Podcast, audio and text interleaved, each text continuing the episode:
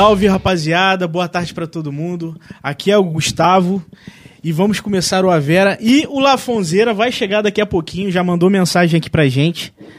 Tá vindo no Uber para adiantar. E sejam bem-vindos. Temos aí um convidado super especial que a gente conversou há um tempinho. É, já né? fizemos um, um, um um, pré, aquecimento. um, um aquecimento. e te- tivemos aí a ponte da, da Eliane, Eliane Xavier, que fez Sim. a ponte de contato. Também barrense, né, doutor? É, ela que, que falou de mim pra vocês, né? É, isso aí. Então, uma salva de palmas pro Francisco de Biase. Obrigado. Seja bem-vindo, doutor. Obrigado. Obrigado por ter separado um tempo do seu sábado para conversar com a gente. Né, a gente sabe, um sábado frio, É frio né? mesmo. Tá frio. Lá em Deixa- Piaba é 9 graus. rapaz. 9 graus? Será que hoje chega, chega a 9 ou menos? O que, que É, acha? dizem que hoje vai ser uma das noites mais frias. É, é, tá, hoje tá, né? Inclusive, se quiser, a gente fecha a porta daqui a pouco, o Lafon tá vindo aí. Mas, ah, antes da gente começar o nosso papo, doutor, vamos falar um pouco dos nossos patrocinadores. Temos aí a Nordics, que é uma hamburgueria artesanal daqui de Barra do Piraí. É, até os pães são artesanais, são feitos por eles, daqui de Barra. É, então, um salve aí pro Diogo, pro Felipe, pra galera toda. Tá? Hambúrgueres tops demais. E estão disponíveis. É, você pode pedir direto no site deles, inclusive o link tá aí embaixo, tá? De quinta-feira até domingo, tá? Então são sempre hambúrgueres com nomes nórdicos. Tem Odin, Ah, é? tem, é, é bem legal. Nunca comi lá, rapaz. Vou até É? é você falar que eu vou Ó. encomendar. Fica a dica, fica a dica. E ainda consigo um desconto, um cupom de desconto pra ti. Ok. Pode, pode deixar que a gente fala com o Felipe com o Diogo lá, que a gente consegue. Ele- Eles fazem delivery. Fazem delivery, fazem delivery. E temos também a Metalúrgica de Barra do Piraí, tá sempre apoiando a gente. Fez um ano que, que apoiam, desde quando o Ronald veio aí, contou um pouco da história dele, gostou do projeto, ah, veio aí e, e chegou para apoiar e vamos fazer um ano aí com eles. Então, ó, tamo junto. E quem quiser também saber, aqui, ó, exatamente aqui, na, tem um QR Code na tela que vocês podem ler e ver aí as, as vagas disponíveis. Beleza, gente? Ronald é meu primo. Ronald, seu primo? É. Ah, que legal. Segundo grau. Ah, que legal. Ele veio, veio aqui, contou um pouco da história, né? Do pai dele também. Maneco. É, muito trabalho, muitos anos de muito trabalho, assim, e foi uma história bem legal. Foi, foi bem legal mesmo. E ele falou: ah, quero, quero ajudar vocês, quero patrocinar. E aí é nosso parceiro aí O até hoje. tem essa, essa coisa, essa vantagem, sabe? Ele sempre é, que quer fazer alguma coisa, quer ajudar alguma coisa, ele procura sempre ver se existe gente na cidade para fazer, entendeu? Exato. quer ajudar o pessoal da cidade. Ele, ele me falou muito disso. Ele falou, Gustavo, é, a gente precisa. Falou até aqui também. Ele falou, a gente precisa valorizar os profissionais da nossa região. Exato. E ele falou isso. Ele falou, sempre quando eu contrato, é para manutenção de ar-condicionado? Deixa eu ver quem faz aqui. Antes aqui, para depois ver se. Ah, não tem? Então vamos ver fora. Então isso é muito legal. É legal para todos nós, né? Quem assiste, a gente aqui. Vamos pensar dessa forma. Isso é legal, né, doutor? É, claro. Não, e o Ronald tem uma cabeça boa. Assim, ele é agitado, né? Sim. Tem uma cabeça imperativa, Sim. mas é uma cabeça inteligente. É, É, verdade. teve uma época, nessa época, agora eu não trabalho mais na Santa Casa, eu parei, mas trabalhei 43 anos lá. É, mesmo, doutor? É. Caramba. Eu, todo dia de manhã eh, era hospital, e à tarde na minha clínica, e, e operando as cabeças, né? Aham. E teve uma época aí, uns anos atrás, que o Ronald assumiu aquilo. Ah. O hospital estava afundando, não conseguia ir para frente, estava com uma dívida enorme. E o Ronald resolveu assumir. Aí elegeram o Ronald lá provedor do hospital, Olha. que é o cargo máximo que existe nessas santas casas, tem uma administração meia louca, que vem da, da época do Império, veio de Portugal, sabe? Aham. Que tem uma assembleia de, de, de irmãos da cidade e que elege um conselho, um que conselho. elege uma diretoria, que vai Olha! eleger um, um administrador e um, e, um, e um médico diretor, entendeu? Uhum.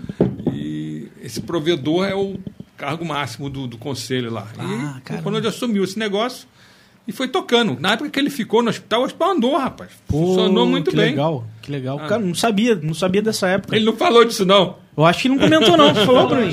Falou? Vou até reassistir, porque foi tanta coisa assim e. Ficou lá uns, legal. lá, uns 3 ou 4, 5 anos. Pô.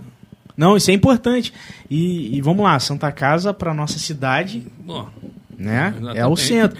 Igual, igual a gente até conversou com, com alguns, alguns políticos, candidatos, e eles comentando da descentralização, né, de pontos. Opa, chega aí, Lafon. tudo bom, Lafon? Chega aí. E a gente comentando sobre a descentralização, né? Sim. Que é importante se a gente tem pontos de saúde. Lafon, doutor Francisco. Estamos começando aí. É, Lafon é nome francês, for- né? É, francês, La Fontaine, né? Lafon? É, o meu nome é La Fontaine, na Ah, verdade. É, isso aí. É, peguei por parte de avô, né? Mas aí o apelido ficou Lafon, o pessoal me chama. Você sabe né? que tem um escritor famoso, La Fontaine, de Sim. fábulas. Escrito é Fábulas de e as Uvas, Fontaine. Comigo e Cigarra. É, é. É mesmo, eu não sabia não. Legal, legal. Tem. Você deve ter uma- uns antecedentes aí franceses É, tem, Lafon? para ter esse nome. Não foi por causa do escritor mesmo. Ah, foi? Ah, Foi. tá. Pô, maneiro, maneiro. E, e aí a gente comentou, comentando sobre isso. Então, assim, Santa Casa, né? É. Se não tá de bem das pernas, isso é um impacto direto pra, pra nossa sociedade, O né? negócio é lá, tem hora. É uma coisa interessante aquilo lá, sabe? Porque é, eu que trabalhei ali 40 e poucos anos, peguei, vamos dizer assim, a vida da Santa Casa, né? Sim. E quando eu entrei, que eu, nos anos 70, que eu terminei lá com o Dr. Paulo Niemeyer no Rio, e vim para cá. Meu pai era o diretor, na época, diretor médico. Meu pai era cardiologista e, e clínico Ah.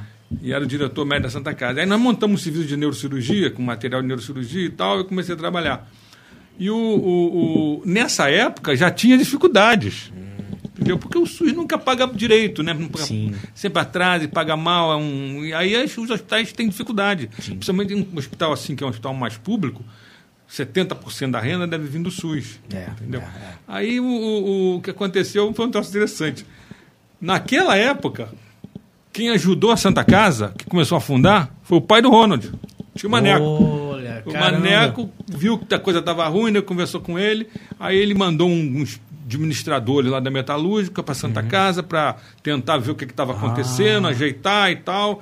E aí bota algum dinheiro, a coisa começa a andar. Ficou. Aí funcionou um tempo. Sim. Aí passou uns anos, começou a afundar de novo.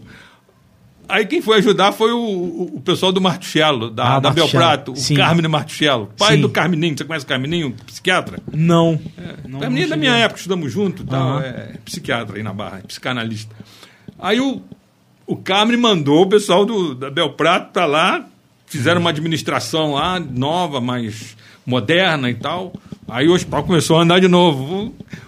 Passam uns anos. E aí? Quem que assumiu? O Ronald, O pô. Ronald, caramba. Assumiu. Então, então, na história tem alguns momentos que é, empresários da cidade, cidade. chegaram Isso. realmente ajudando, né? Cara, legal. Não, interessante. Senão o negócio fechava. É, não, e, e aí a sociedade, né? Ah, a cidade toda loucura. sofre muito, né? E, a- e aí, doutor, assim, sei que tem muita gente que tá aqui, tem até uma, um, um pessoal comentando já no chat. Ah. Mas e pra quem não conhece, não conhece o senhor, quem, quem é, quem é o Francisco Bibiasi? Bom. Se apresente. Sei que deve ser difícil, é um desafio, né? a Não, gente sempre acha, né? Pro convidado é, né? Pra gente é mais tranquilo, né? A gente tá do lado de cada mesa. Pô, eu sou médico, formado. Sou já velho, rapaz. Eu formei, formei em 73. 73? Na, é, na- que hoje é o- a Universidade Federal do Rio de Janeiro, o FRJ. Ah, tá, mas eu sou tão antigo que eu sou da última turma da Praia Vermelha, no Rio. Na época que chamava Faculdade de Medicina, é, é, Faculdade Nacional de Medicina da Universidade do Brasil. Caramba! Aí a minha turma foi a última turma lá da Praia Vermelha no Rio, ali na Vinda Pasteur.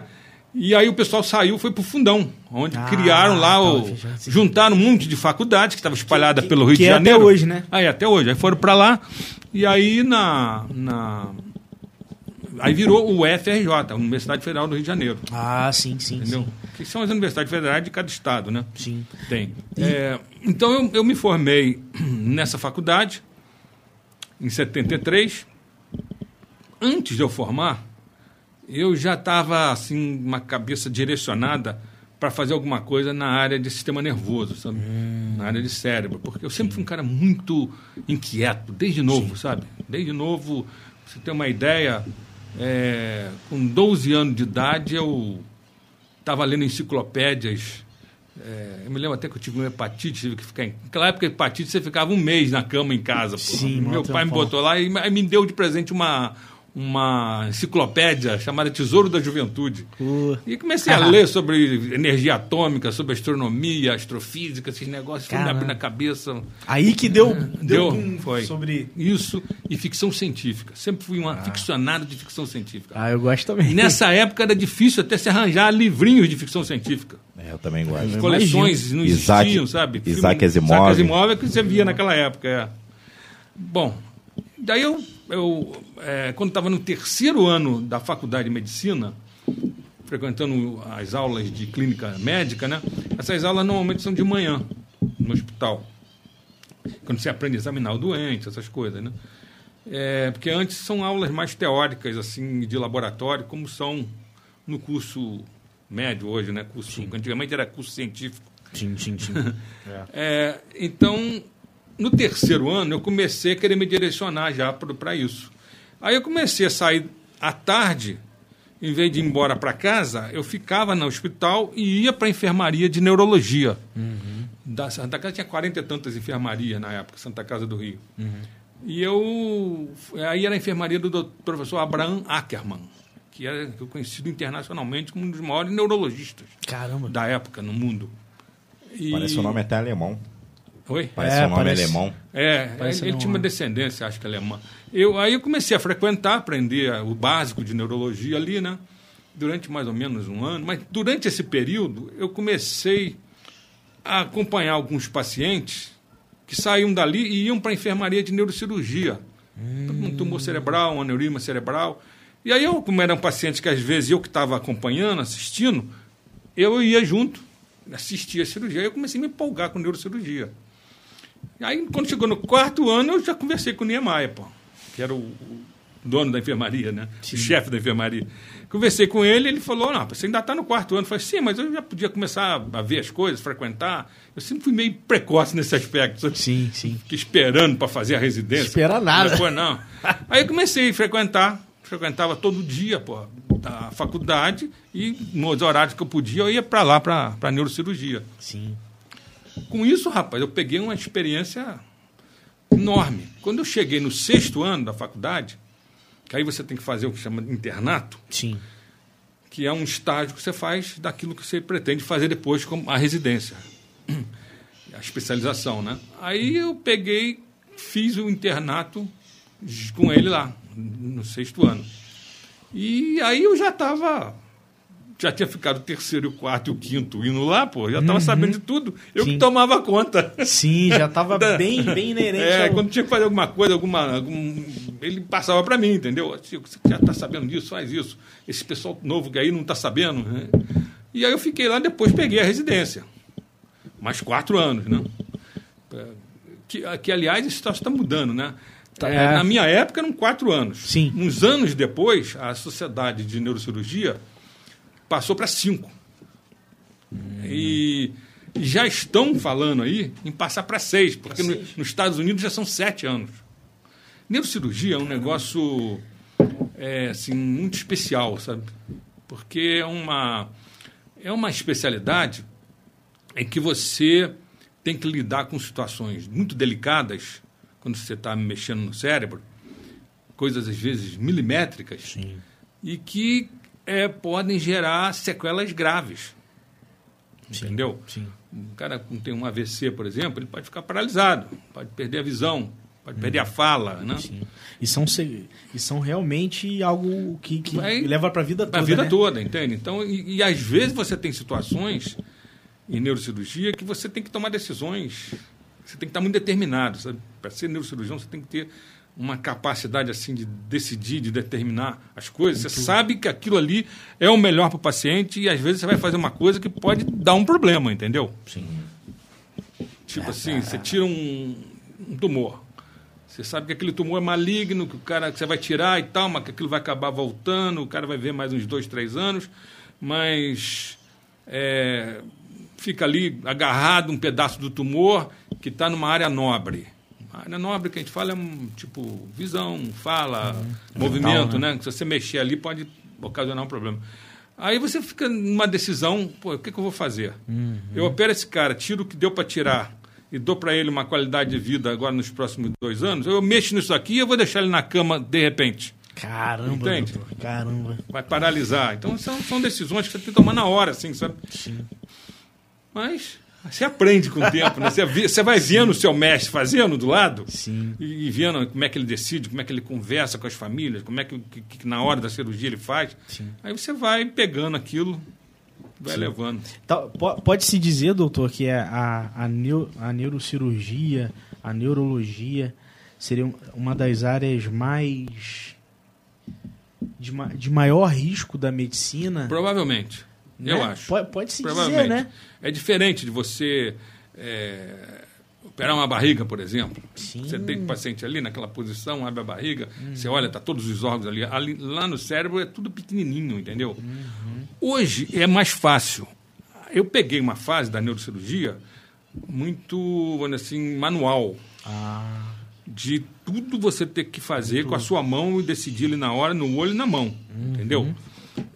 Dos anos 70 para cá, começou a surgir a microneurocirurgia. em que Você usa microscópio, que amplia as coisas, e usa um, um material mais pequenininho. E aí você consegue fazer coisas mais delicadas, ah, tá. com uma eficácia melhor, vamos dizer assim. Sim. Hoje eh, se usa você fazer o que chama navegação. O navegador, você são umas anteninhas. Quando você abre o crânio, tira um tampo para entrar no cérebro, você prende ali um- uns botãozinhos que são umas anteninhas. que Estão conectadas com a tua pinça. E isso tudo está conectado com o computador, onde estão as imagens das ressonâncias e da tomografia. Caramba. Então, quando você mexe aqui, você sabe onde- direitinho onde você está, entendeu? Poxa. Isso antigamente não maneiro. tinha. Você não podia saber onde você estava. Às vezes a gente usava uns sistemas de estimulação que davam um estímulo elétrico para saber onde, Nossa. onde você estava, entendeu? Pra poder se É, encontrar, se né? encontrar. Caramba. Pô, interessante. Isso tinha. Aí você botava uma pessoa que fazia eletro, neurofisiologia clínica, que a gente chama, junto com você na, na cirurgia. E isso de, de qual ano pra cá, assim, que começou a se ter esse tipo de tecnologia, doutor? Tem uma noção? Olha, É bem recente? Fora do Brasil, isso, vamos dizer assim, nos anos 90 já estava acontecendo, essa navegação. Depois disso, começou a aparecer por aqui. Ah, tá. O Brasil tem um- uma situação muito interessante em relação a essas tecnologias médicas, sabe? Porque é, as coisas vão surgindo e o pessoal quer ter, vê lá fora e quer ter aqui e começa a se juntar para ter. Por exemplo, quando surgiu tomografia computadorizada. Sim. Aí você começa a, a- vamos fazer, vamos comprar uma tomografia. Negócio, quando surgiu, custava um milhão de dólares, pô. Sim. É um negócio de maluco. Aí junta um grupo de médico, compra, começa a fazer aquilo. Aí outros grupos começam a fazer também.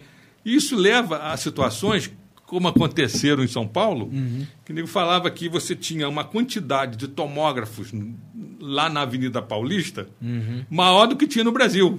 Cara, olha Porque só. os médicos iam se juntando e iam montando serviços ali. Interessava era num lugar que tinha muita Sim, gente, né? Que densidade, tinha né? muito movimento, é, densidade. Eu acabei tendo aqui participação num serviço de tomografia quando começou aqui na Santa Casa. Uhum.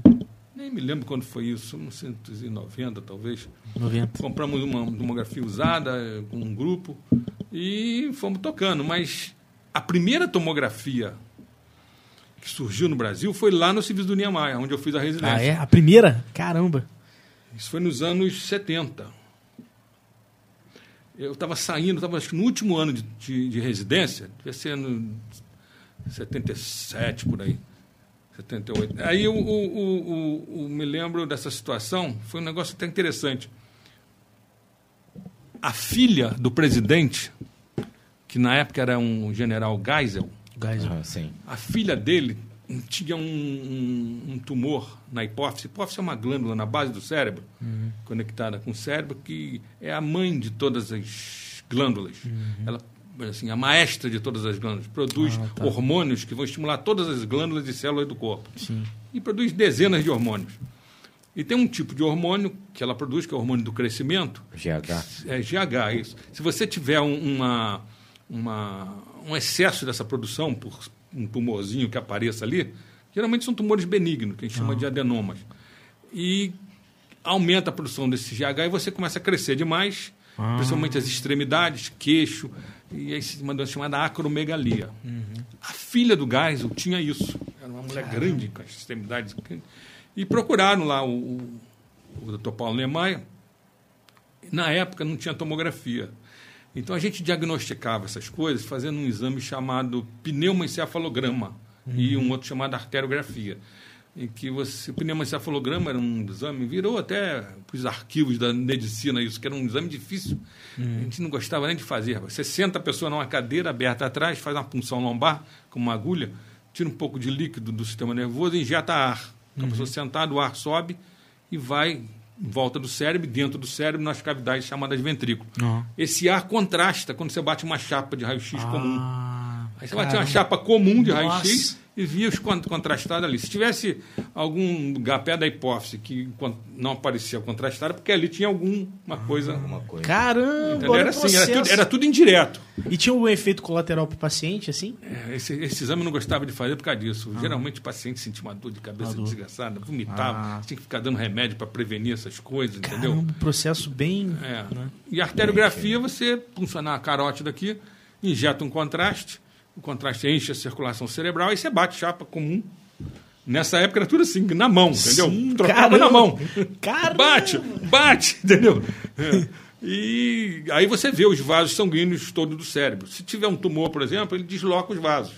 Aí você deduz que ó, isso aqui, esse vaso está deslocado, aqui tem alguma coisa. Uhum. Aí você abria naquela região, né? Caramba, nossa. Então era tudo. Com a tomografia mudou tudo, porque você via a lesão, né? Sim, E sim. com a ressonância agora é melhor ainda, porque vê tudo com muito mais detalhes. Verdade. E aí, assim, en- enxergo que para os novos neurocirurgiões Hum. é, É outro mundo. É outra- Diferente do que eu passei. é. E aí, e aí você acha, doutor, que para esses novos.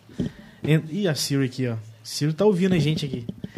É, e você acha que para esses novos profissionais parece que, beleza, agora tá mais fácil em relação à tomografia, esses equipamentos, Tecnologia, mas né? novas responsabilidades também, né, ah, doutor? sim, claro. Os diagnósticos hoje são mais eficazes, vamos dizer assim, né? Mas também, é o que você falou, surge uma responsabilidade muito maior, né? Sim, sim.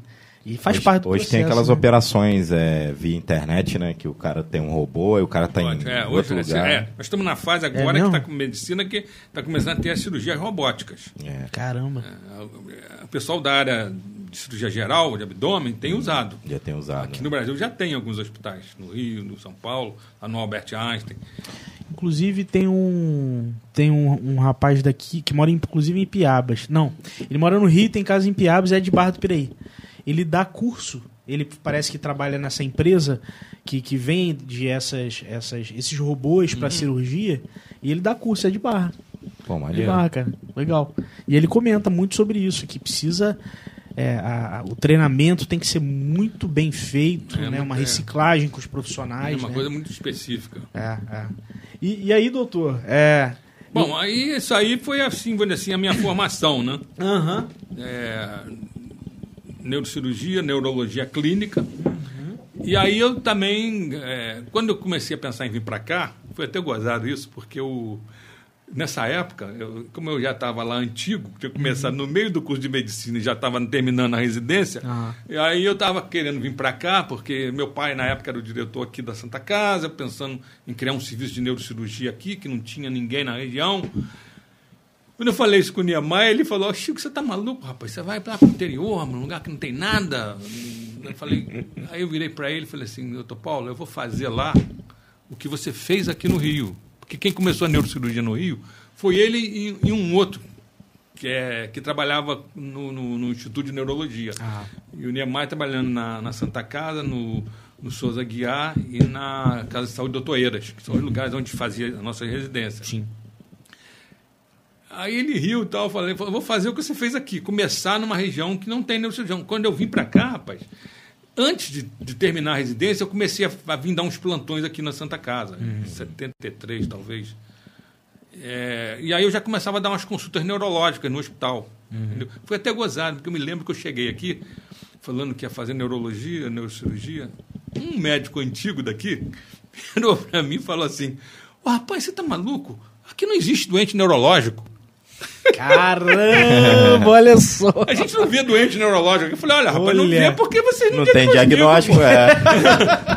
Não tem diagnóstico, não existe, não ué. existe. Olha só Caramba. como é que eram as coisas, né? Nossa. Mas aí foi, enfim, fui montando o serviço, e aí eu comecei a perceber que além da neurocirurgia, eh, neurologia clínica, eu tinha necessidade de ter um, um- um- um serviço de eletro, porque com eletroencefalograma você faz muito diagnóstico, principalmente na área de epilepsia, Ah, que tá. é um transtorno elétrico do cérebro. Né? Sim. São descargas, tempestades elétricas que ocorrem no cérebro. Sim. E aí eu comprei um aparelho de eletroencefalograma na época, instalei na Santa Casa até. E comecei a fazer curso disso e voltei lá no serviço eh, do Niemeyer, na casa do doutor Eira, com o doutor Hélio Belo, que era o chefe do serviço de eletroencefalografia e neurofisiologia clínica. Sim. Aí passei uns dois anos indo e voltando, indo e voltando para poder aprender esse negócio, que é um negócio meio complicado, sabe? Você interpretar Ah, aquelas ondas cerebrais, tem fora de várias frequências, alfa, beta, gama, teta. É, é, São os aparelhos que um dispositivo se coloca na cabeça? Você coloca 20 eletrodos Aham. prende com gel. Ah, eu já fiz isso aí. É, isso conectado no computador. Antigamente não era nem no computador. Quando eu comecei, os aparelhos eram eletromecânicos. Ah, sim. Caramba. Entendeu? Era Eram aquela- eram aquelas agulhas. aquelas agulhas que ficavam riscando papel. Riscava o papel, Ah, o papel ia tá. correndo e elas ia registrando. Entendeu? Depois, Já vi muito evolução- isso em série de ficção científica. É, né? e agora não, agora a gente usa sistema, eu tenho lá no meu, na minha clínica, clínica de Biase, eu tenho um, um laboratório de mapeamento cerebral, que é- aí você faz o eletro no computador e você tem um programa que você transforma as amplitudes, frequência, distribuição das ondas em mapas coloridos do cérebro. Caramba. Isso é maneiro. Funcionando. Então é um negócio que te dá uma visão assim espetacular, entendeu? Sim, sim. Pô, Faço isso regularmente. E, e- e um, um dispositivo desse, por exemplo, doutor, ele identifica caso a pessoa tenha TDAH, ele tá- seria o dispositivo que. TDAH, pode, você pode identificar, é, tem um sistema mais simples, que você bota, em vez de botar 20 eletrodos, você bota menos eletrodos, dois, três, e, e faz uns estímulos na criança, por exemplo, que você está suspeitando disso, que existe um tipo de onda no cérebro, chamada onda P300, que tem relação com a atenção. Então, se a criança tiver um déficit de atenção, a amplitude dessa onda altera. Esse é um, é um sistema que a gente pode usar para ver se a criança que você suspeita clinicamente que está com déficit de atenção, Aham. pela maneira que ela age, e a gente faz testes também, né? Testes neuropsicológicos. Trabalham comigo lá duas é, psicopedagogas que fazem, além dos testes psicopedagógicos relacionados com aprendizagem, memória e tal, elas fazem testes neuropsicológicos para ver essas coisas, entendeu? Pô, que legal, que legal. Então, isso aí é uma rotina lá na minha clínica. A gente Sim. consegue, com isso, diagnosticar Diversas. essas coisas. Aí a gente trabalha em grupo, né? Psicopedagogia, psicóloga, fonoaudiólogas. Uhum. É, com- isso permite você ter um- uma, uma abrangência maior. Maior, sim. Não, nossa. E, e, e- e- aí, assim, uma, uma dúvida que acredito que muita gente tenha também. É, a gente colocou lá é, Gram PHD. O, o que, Ah, que seria? A gente até conversou um pouco sobre, né? Isso foi uma surpresa na minha vida, sabe? É, eu, fazendo neurocirurgia, eu comecei a ter um interesse muito grande em esclarecer o que, que seria a consciência. Eu ia perguntar isso agora. Que a consciência é um negócio que ninguém explica há Exatamente. milênios, Explica, entendeu? Começou lá com os gregos antigos e criaram até sistemas filosóficos, como, por exemplo, o panpsiquismo, que achava que o- a própria matéria do universo seria consciente. E de lá para cá a coisa veio evoluindo, mas quando chegou no- na época do Renascimento, do século XVI mais ou menos, é, o René Descartes, aliás, foi no século XVII, é, René Descartes é, criou uma filosofia que ele separou. Ele disse que tinha sonhado com Deus, e Deus tinha dito que era para separar o pensamento, a cognição, É. da, da parte material do corpo. Entendeu? E aí ele criou até na, na filosofia dele, tem uma frase famosa, né? Cogito ergo sum. Penso, logo existo. Sim. Sim. Entendeu? Isso ficou famoso. Essa visão separou o lado material das coisas, que lá em latim chamavam de res extensa, ou res material, da res cogitam, que é a coisa pensante. Sim. A res cogitam era chamado de espírito. Era o espírito, a mente, o espírito, a psique, em, em grego, né? E isso, a, a psique, vamos dizer assim, a mente, o espírito, ficou afeto à teologia e à religião. É. Fizeram Sim. essa separação. E o lado material foi para as universidades que estavam começando a nascer nessa época lá na Europa, século XVII, Universidade de Montpellier, por exemplo, que é muito antiga. E, isso, e essa divisão afetou, vamos dizer assim, a, a evolução da pesquisa sobre consciência. Ah, consciência, Ficou meio que num limbo, assim, né? consciência ficou relacionada com esse espírito, vamos dizer assim. Aham. Tem uma coisa Tipo, mais religiosa. é. né? E a ciência, até que nos anos 60, é, alguns neurologistas, alguns neurocientistas começaram a se interessar em tentar explicar o que, que poderia ser a consciência. Aham. Porque a consciência é um negócio.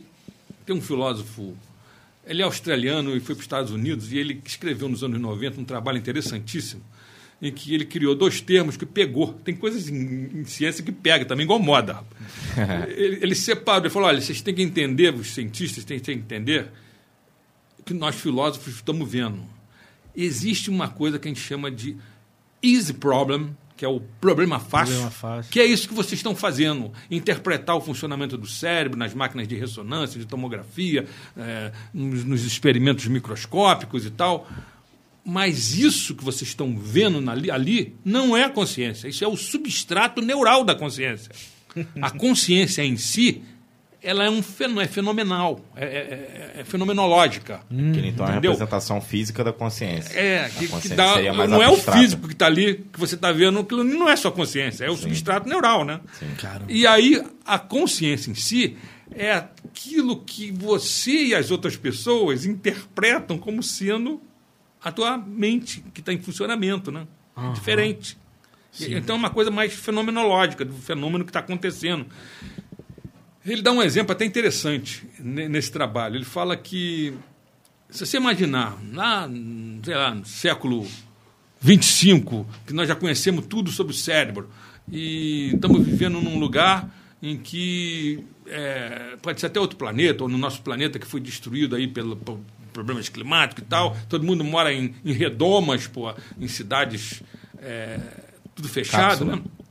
E uma neurocientista dessa época, que conhece tudo sobre o cérebro, mas que nunca teve contato, por exemplo, com uma rosa, a consciência dela de uma rosa é diferente. Ah. O fato de você ter, por exemplo, pegar uma rosa, sentir a textura, o odor, a cor, isso te dá a experiência da consciência da rosa, Sim. né? Sim. E se você, ela- o que essa cien- neurocientista vai, vai interpretar para você, ela vai dizer aquilo que está vendo no aparelho. Entendi. Ela vai dizer para você, olha, tá vendo aqui, ó, essas áreas aqui são áreas de visão, aqui está chegando em frequências tais que entram pelo, pelo teu nervo óptico, porque vem da cor que, Isso que me ele tá faz- vendo e tal. E, e isso tudo integrado é que te dá a consciência da rosa. Mas Sim. não é. Isso me faz não é lembrar- a consciência da rosa. Me faz lembrar uma parte do Cara. filme Matrix, quando Sim. o Neo está dentro da Nabucodonosor da nave e ele pergunta como que a máquina sabe o gosto de frango. Sim, exatamente. Porque quem realmente conheceu o frango sabia Claro. da textura, do Claro. cheiro, do, do preparo. É. A máquina simulou um sabor que ela acha que esse é o sabor do frango. Né? E é mais ou menos assim. É a mesma coisa que eu te perguntar assim. É, Você ama a sua mãe. Tem um amor por ela. Sim. Prove para mim. É. Nossa. Entendeu? Você provar o que é o amor, não tem como. Como é que prova o amor, né? né? Isso é uma coisa fenomenológica, né? Que ocorre em fenômeno da tua vida e a consciência do amor não é aquilo que você está experimentando, se eu é te botar ali tangível, né? abraçado com ela e a máquina me mostrar umas alterações ali coloridas no cérebro. Isso não é o amor. Não é o amor. Caramba. E, nossa, e, e, doutor, é. Vamos Mas lá. voltando então, porque você me perguntou. Aham. Esse fenômeno da consciência me intrigava muito. E eu tinha assim uma ideia de que é, o estudo disso precisava utilizar o conhecimento que tinha surgido no século XX na física quântica. Que a física quântica, ela transformou a física clássica, aquela que você estudou no vestibular, Sim. leis de Newton, aquele negócio, transformou aquilo num caso particular. E em 1905 nasceu a física relativista com Albert Einstein, que explica a gravitação universal e o cosmos. E depois, nos anos 20, surgiu a física quântica com Erwin Schrödinger, Heisenberg, eh, Niels Bohr, que mostraram que o mundo subatômico não transmite a, a, a energia, as frequências de onda, de forma contínua, como sempre se pensou na física. Sim. Na verdade, isso começou a ser mostrado em 1900 por um cara chamado Max Planck, alemão, uma experiência chamada experiência do corpo negro, em que ele esquentava o corpo negro e via as emissões de radiação, e ele estava querendo achar uma equação que pudesse mostrar como é que era essa emissão de radiação de todas as frequências. A única maneira que ele encontrou foi mostrar que elas são transmitidas em pacotes. É, são pacotes de energia, quantidade de energia que ele chamou de quanta. Ah, quando- Quanta e quanto. Quantum é o singular e quanta é o plural.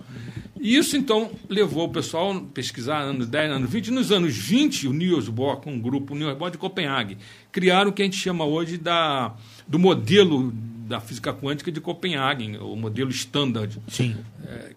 em que ele demonstrou que as órbitas dos elétrons em torno do núcleo atômico obedecem a essas quantidades, entendeu? E que eh, são órbitas energéticas e um negócio interessante que ocorre, chamado tunelamento atômico. Um elétron, quando vai passar de uma órbita para outra, ele pode passar e emitir energia. Emitir luz, por exemplo, igual ocorre numa placa dessa, quando o farol bate. É, O farol ali é um fóton, uma partícula de luz, que está batendo num átomo ali, provavelmente de fósforo, deslocando um, um elétron na órbita e ele emite luz. Aí a placa ilumina, entendeu? Sim. Aí o, o, o, o, Bohr conseguiu mostrar que esses níveis de órbita, as órbitas eram relacionadas com esses níveis de energia.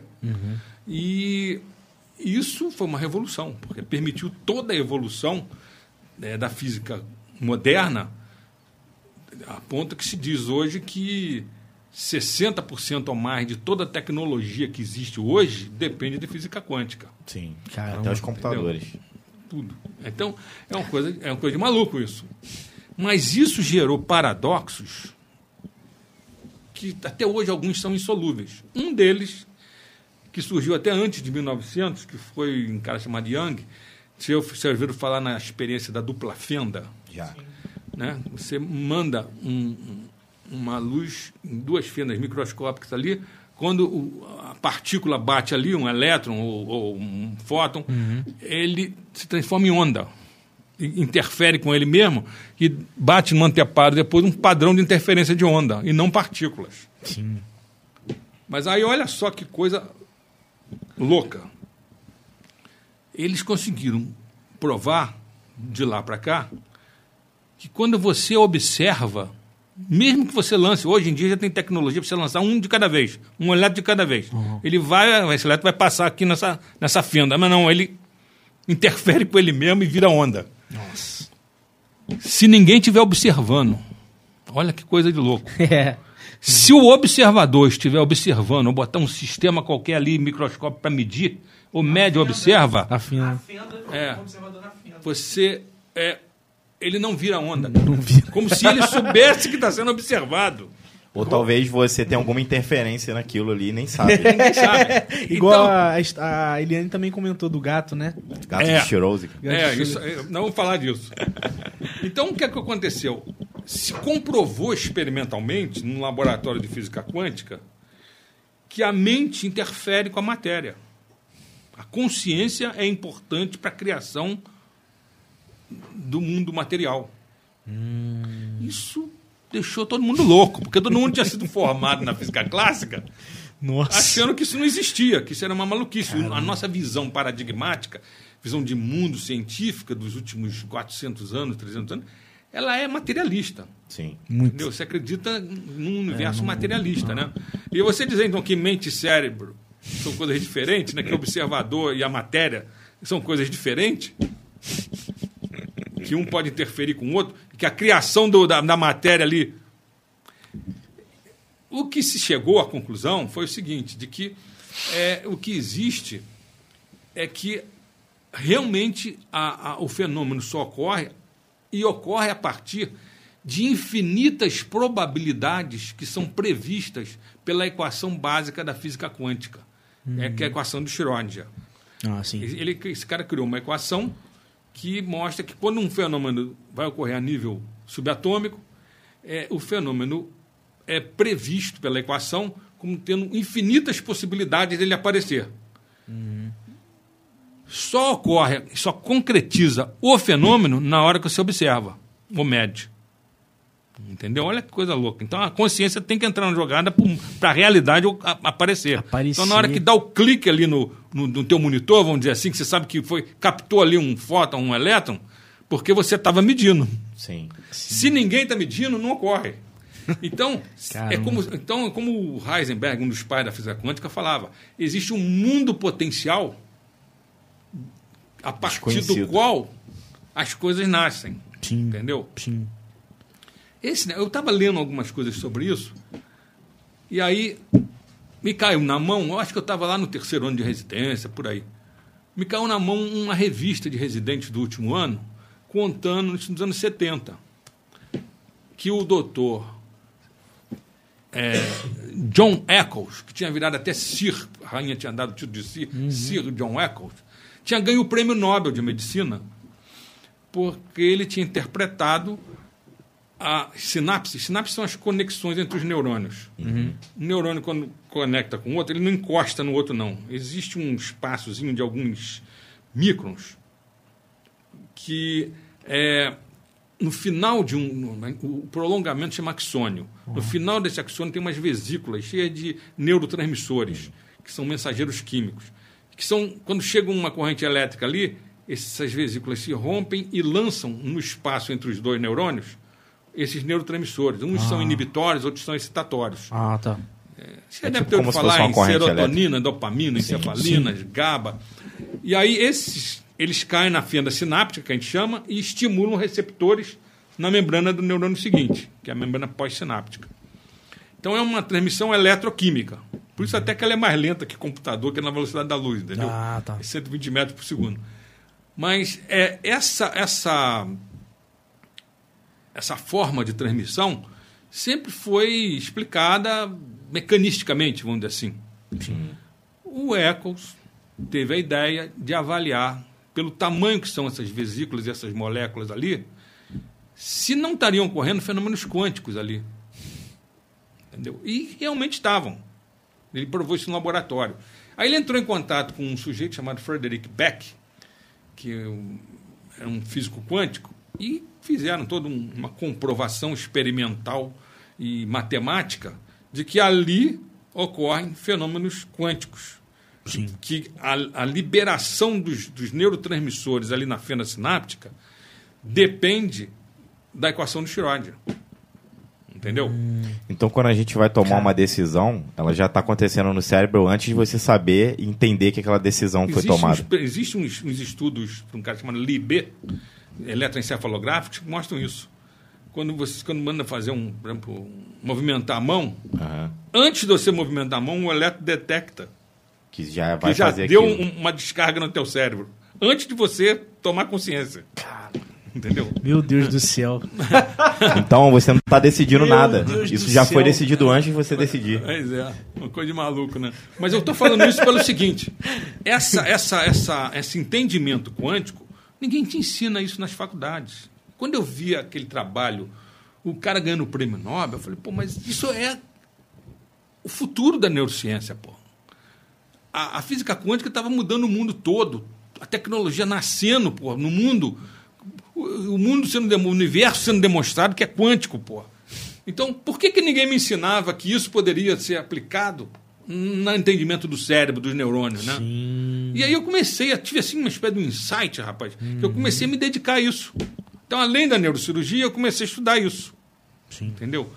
É aí que eu vou entrar no negócio do grão PHD. Sim. E esse estudo me levou. Bom, assim, inicialmente eu comecei a ver que era preciso você ter uma visão muito mais ampla do que a visão mecanicística materialista. Tá. E aí eu tive a sorte, rapaz, de que no final dos anos 70, começo dos anos 80, me caiu na mão um livro chamado O Tal da Física, tal, de taoísmo, escrito por um Ah. físico nuclear, Fritjof Capra, que virou um best-seller internacional, mundial, em que ele mostra que existem paralelos muito importantes entre a física quântica e a física relativista do século XX e todas as grandes tradições espirituais filosóficas da humanidade. O que eles dizem há milênios era o que estava sendo comprovado nessa física nova Sim. que não tinha nada a ver com aquele materialismo da física newtoniana clássica. Uhum. Entendeu? E aí, esse livro me ajudou porque me deu uma transformada. Eu comecei a, a pegar os próprios capítulos desse livro de, de budismo, zen budismo, cristianismo, eh, hinduísmo, e ver na bibliografia, eu fui fazendo um estudo eu mesmo para entender essas tradições, essas sabedorias dessas tradições filosóficas e espirituais. sim. Aí eu juntei tudo isso, levei 10 anos fazendo isso. Foi um, bom dizer assim, um outro, outra residência. É o teu. Sozinho, estudando isso, fazendo neurocirurgia e trabalhando. Caramba. Aí eu escrevi um livro sintetizando tudo isso, que saiu em 1995, chamado O Homem Holístico. O homem holístico? É, esse Pô. livro saiu pela editora Voz, hoje já está na sexta edição. É um best-seller. Poxa. Já vendeu uns 15 mil livros. Pô, que legal. Aqui que em legal. Portugal. Pô, o homem holístico, vou, vou dar É. uma olhada depois. E eu, eu- inclusive, quando eu publiquei esse livro, rapaz, você me que são as coisas, eu fiquei meio preocupado com o fato de que eu estava mostrando coisas que poderiam afetar a minha vida. Sim. Porque eu- Ah. eu, eu vinha de uma de uma uma fonte materialística, que é a faculdade de medicina, né? A medicina que a gente faz. Que... Vem de uma escola, E de repente né? eu mostro umas outras coisas. e, Pelo pô, que me parece, naquela Sim, época, sim. pensar fora da caixa era um absurdo. Absurdo, exatamente. Mas eu, foi o contrário, sabe? Quando eu publiquei isso, eu comecei a ser interpelado, as pessoas entravam em contato, me chamavam para dar palestra sobre isso. Eu comecei a ficar mais conhecido. Sim. Depois eu escrevi um segundo livro chamado Caminho da Cura, em que apliquei essas ideias em curas alternativas, explicando meditação, oração, como é que isso pode funcionar no cérebro. Mas nessa pesquisa eu comecei a ver que era importante a física quântica para explicar o funcionamento do cérebro de uma maneira diferente do que aquelas redes clássicas. Redes clássicas são redes mecanicísticas, redes neurais que a gente chama. E que a gente vem estudando há 100 anos, a mesma coisa nas faculdades, desde que o Sherrington começou a neurofisiologia. Sim. E, pô, e aí é, eu comecei então a me interessar pelo problema da consciência. Por quê? Porque esse pessoal, quando viu que o observador, a consciência, agia no fenômeno, na- no experimento da física quântica, para criar a realidade, eles não tinham como explicar isso, deram um nome louco para isso, chamado colapso da função de onda. Função de onda é- é a equação de Schrödinger, que é uma equação de onda. Sim. Entendeu? Então, em matemática, a gente chama função de onda. Aí eles diziam que havia um colapso da função de onda que gerava a realidade na hora que você observava. Mas não explicava, só inventaram esse nome, né?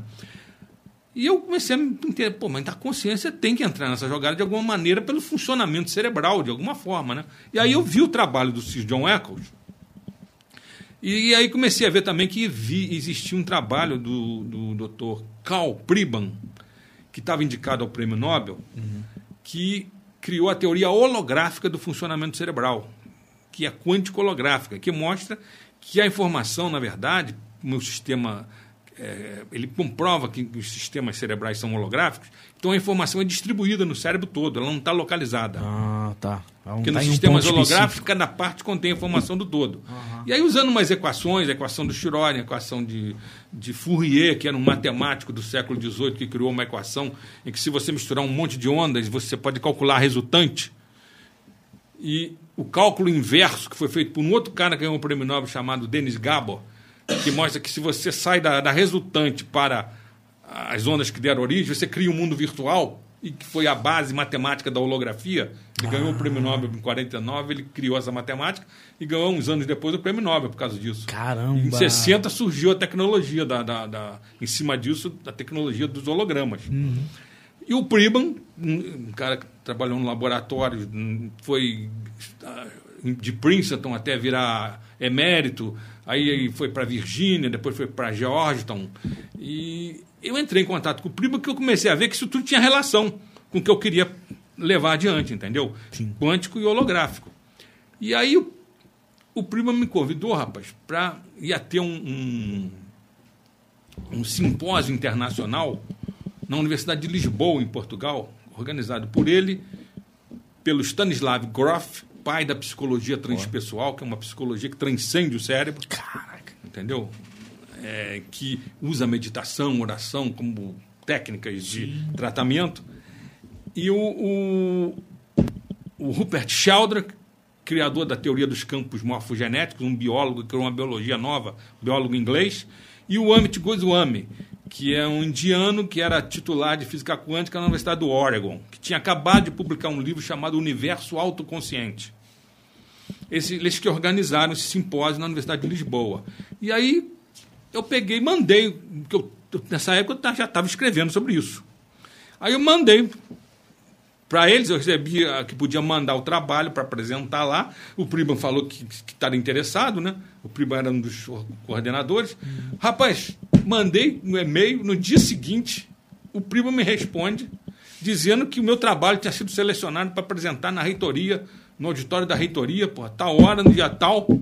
Pô, e que ele ia legal. ser o moderador do meu, da minha apresentação. Caramba! Porra! Aí eu falei, é, caramba! Aí você fica, porra, quer dizer, a minha, a, a minha, ideia não era maluquice, porra, né? As minhas sim, ideias que eu estava mostrando sim. sobre isso. Não tô sozinho, né? Tipo... É. Que a minha ideia, na verdade, se resume no seguinte, muito resumidamente. Uhum. Eu pego essas equações dessa gente, tudo, e, e essa maneira de interpretar é, com física quântica e holografia o funcionamento do cérebro, e mostro o seguinte: existe uma propriedade fundamental da física quântica, que é uma propriedade do nosso universo, que chama-se não localidade, ou informação quântica não local, que é um tipo de informação completamente diferente dessa informação eletromagnética que transmite rádio, televisão, que anda a 300 mil quilômetros Seria segundo. matéria escura? É. Alguns chamam ou não? Ninguém sabe direito se é matéria escura. Mas essa, essa, essa, essa informação quântica ela é instantânea. Uhum. Comunica instantaneamente tudo no universo. Sim. Sabe? No começo que isso surgiu, deu uma briga danada, porque o, o, o, o Bohr apresentou, o Bohr, um dos pais da física quântica, lá nos anos 30, numa conferência na Bélgica chamada Conferência Solvay, ele apresentou, mostrou equações que, que previam a existência desse tipo de informação, e estava presente um dos pais também da física quântica, que era o Albert Einstein, só que o Albert Einstein, em 1905, tinha criado a teoria da relatividade, uhum. que a constante fundamental era a velocidade da luz. Sim. E que mostrava que nada poderia ultrapassar 300 mil quilômetros por segundo. E o Bohr estava falando de coisa instantânea, pô. É. Aí o, o Einstein deu um pulo, pô. Falou, senhor Bohr, a física quântica, por ser probabilística, depende daquela equação do Schrödinger de probabilidades infinitas, indeterminística, ela é incompleta. Entendeu? Deus não joga dados com o universo. Essa frase do Einstein é Sim, famosa. É. Tem muito livro hoje de, de, ciência que fala nisso. Sim. Deus não joga dados, querendo dizer que não é probabilístico, não porque é. a coisa tem que ser exata, como a relatividade e a física clássica newtoniana. Sim. Mas não é, entendeu? Aí que tá. Aí o Einstein, por causa disso, até se separou da turma. Começou ah. a trabalhar sozinho, acabou indo para Princeton, nos Estados Unidos, fugindo do nazismo. Ele foi para a Suíça, depois da Suíça ele botaram ele lá em Princeton, tentou a vida inteira criar um que ele chamava de teoria do campo unificado, uhum. que é uma teoria capaz de unificar a física quântica com a relatividade. Uhum. Porque a relatividade explicava a velocidade da luz e a gravitação, que depende de uma curvatura do espaço-tempo. Espaço tipo, uhum. Como se botar uma bola pesada de boliche numa cama elástica, ela afunda. Sim. Né? Então, o espaço-tempo na presença de matéria, como uma estrela, por exemplo, como o Sol, uhum. ele curva e os planetas giram em volta porque aquilo ali é curvo. E Sim. não por causa daquela lei de atração universal do ah. Newton, que a gente aprendeu que matéria atrai matéria na razão Sim. direta das massas, na razão inversa do Cara. quadrado da distância, né? Uhum. Aquilo é uma aproximação bem exata até da teoria do Einstein, sabe? Sim. Tanto que se usa hoje, você mandar um foguete para a Lua ou para Júpiter, você usa as equações do Newton que são mais simples. Uhum elas são, são uma aproximação boa. Sim. Mas acontece, rapaz, que é, essa visão toda me fez pensar o seguinte: eu tive um insight, rapaz, lá na apresentação em, em Portugal. Fui lá apresentar o meu trabalho e aí durante a apresentação, eu falei em informação quântica, que era uma coisa que tinha nascido lá nos anos 20, mas que a teoria da informação quântica só foi bem estruturada nos anos 90, por um grupo chefiado por um, físico quântico chamado Zurek, lá na, no Instituto Santa Fé, no Novo México. E eu tinha lido as pesquisas desse pessoal e apresentei a minha, a minha ideia com base nisso, sabe? E tinha uns caras lá que estavam com umas teorias, tem uns 200, talvez 250, 300 pessoas do mundo inteiro lá, que, que estudavam consciência no mundo. Talvez a metade fosse até estudante de, med de medicina ou, de psicologia lá da universidade. Sim. Mas não, uns 100 pessoas que estavam ali que estudavam esse assunto no mundo. Aí o, o- o- eu apresentei a ideia e os caras tinham umas ideias baseadas em, em- em- na teoria da informação clássica, que é essa de transmissão eletromagnética, que foi desenvolvida por um engenheiro chamado Shannon. Aí quando eu falei em informação quântica instantânea e tal, os caras deram um pulo, começaram a tentar me dar uma rasteira, rapaz. Eu, era, eu era o único brasileiro presente, apresentando alguma Caramba. coisa, e ficou aquela situação assim, sabe? De repente eu fui desafiado, rapaz, em público. Caramba. Os caras falando, você está falando uma coisa aí, que, porque eles não tinham ideia, porque estava nos anos 90 e o negócio era recente, tinha saído em revistas, pô. Sim. Sim. Aí eu, rapaz, eu tive um insight na hora. Eu não sou, eu medito há 30 anos. Ah, é? Ah, Diariamente, que e pratico Tai Chi Chuan. E na hora, rapaz, eu entrei num estado meio meditativo e tive um insight assim, que falou, rapaz, você tem que responder da seguinte maneira. Me veio uma frase assim, rapaz, na cabeça. Olha, o que eu falo é que a consciência é informação quântica não local, instantânea. E que ela é irredutível. É a base de tudo no universo. E é o que gera evolução e complexidade no universo. Cara, quando eu falei isso, ficou todo mundo mudo. e o, o Priban era o moderador, ele estava sentado, eu estava num palco assim, sobre o auditório. O Priban, Levão Priban era um cara na época de uns 70 anos já. E já tinha mais de 400 trabalhos na área de estudos da consciência. Pô. Ele levantou rapidamente e veio na minha direção, cara. Eu levei até um susto. Eu falei assim, pô, eu falei uma besteira muito grande. grande, ou algo Ou algo muito, muito bom, né? Cara, chegou perto de mim, me cumprimentou efusivamente. Congratulations, Dr. Bias, congratulations. Pô, e sabe aquelas coisas que acontecem que- que, Caramba. transforma o sujeito num amigo seu instantaneamente, cara? Isso aconteceu. Sim. Ele virou um amigo meu instantaneamente, porque eu usava a teoria dele e usava a teoria do Eccles. Sim. E essa física quântica, da informação quântica, para explicar o funcionamento do cérebro. Aí me chamou, vamos almoçar junto e tal. Fomos lá naquele restaurante de, de Portugal, lá de Lisboa. Ele gostava de vinho, ficava explicando sobre vinho. E aí começamos a conversar sobre a filosofia dele, a filosofia do Eccles e tal. Virou um amigo meu, a tal ponto que eu trouxe ele no Brasil. Promovi um congresso no Rio, no Hotel Glória, um congresso internacional chamado Fronteiras da Consciência, com ele. Puxa, Entendeu? que legal. Que ele apresentou a teoria holográfica da mente dele. E eu apresentei a minha ideia, que a minha ideia, na verdade, se resume no seguinte: o cérebro tem a informação clássica mecanicística Sim. das redes neurais clássicas, mas também tem, a nível subatômico, essa informação quântica holográfica. Entendeu? Que o Sir John Eccles conseguiu mostrar que ocorre nas sinapses. Um fenômeno quântico. O Eccles fez uma proposta que fez com que as universidades do mundo inteiro afastassem ele. Olha só que maluquice.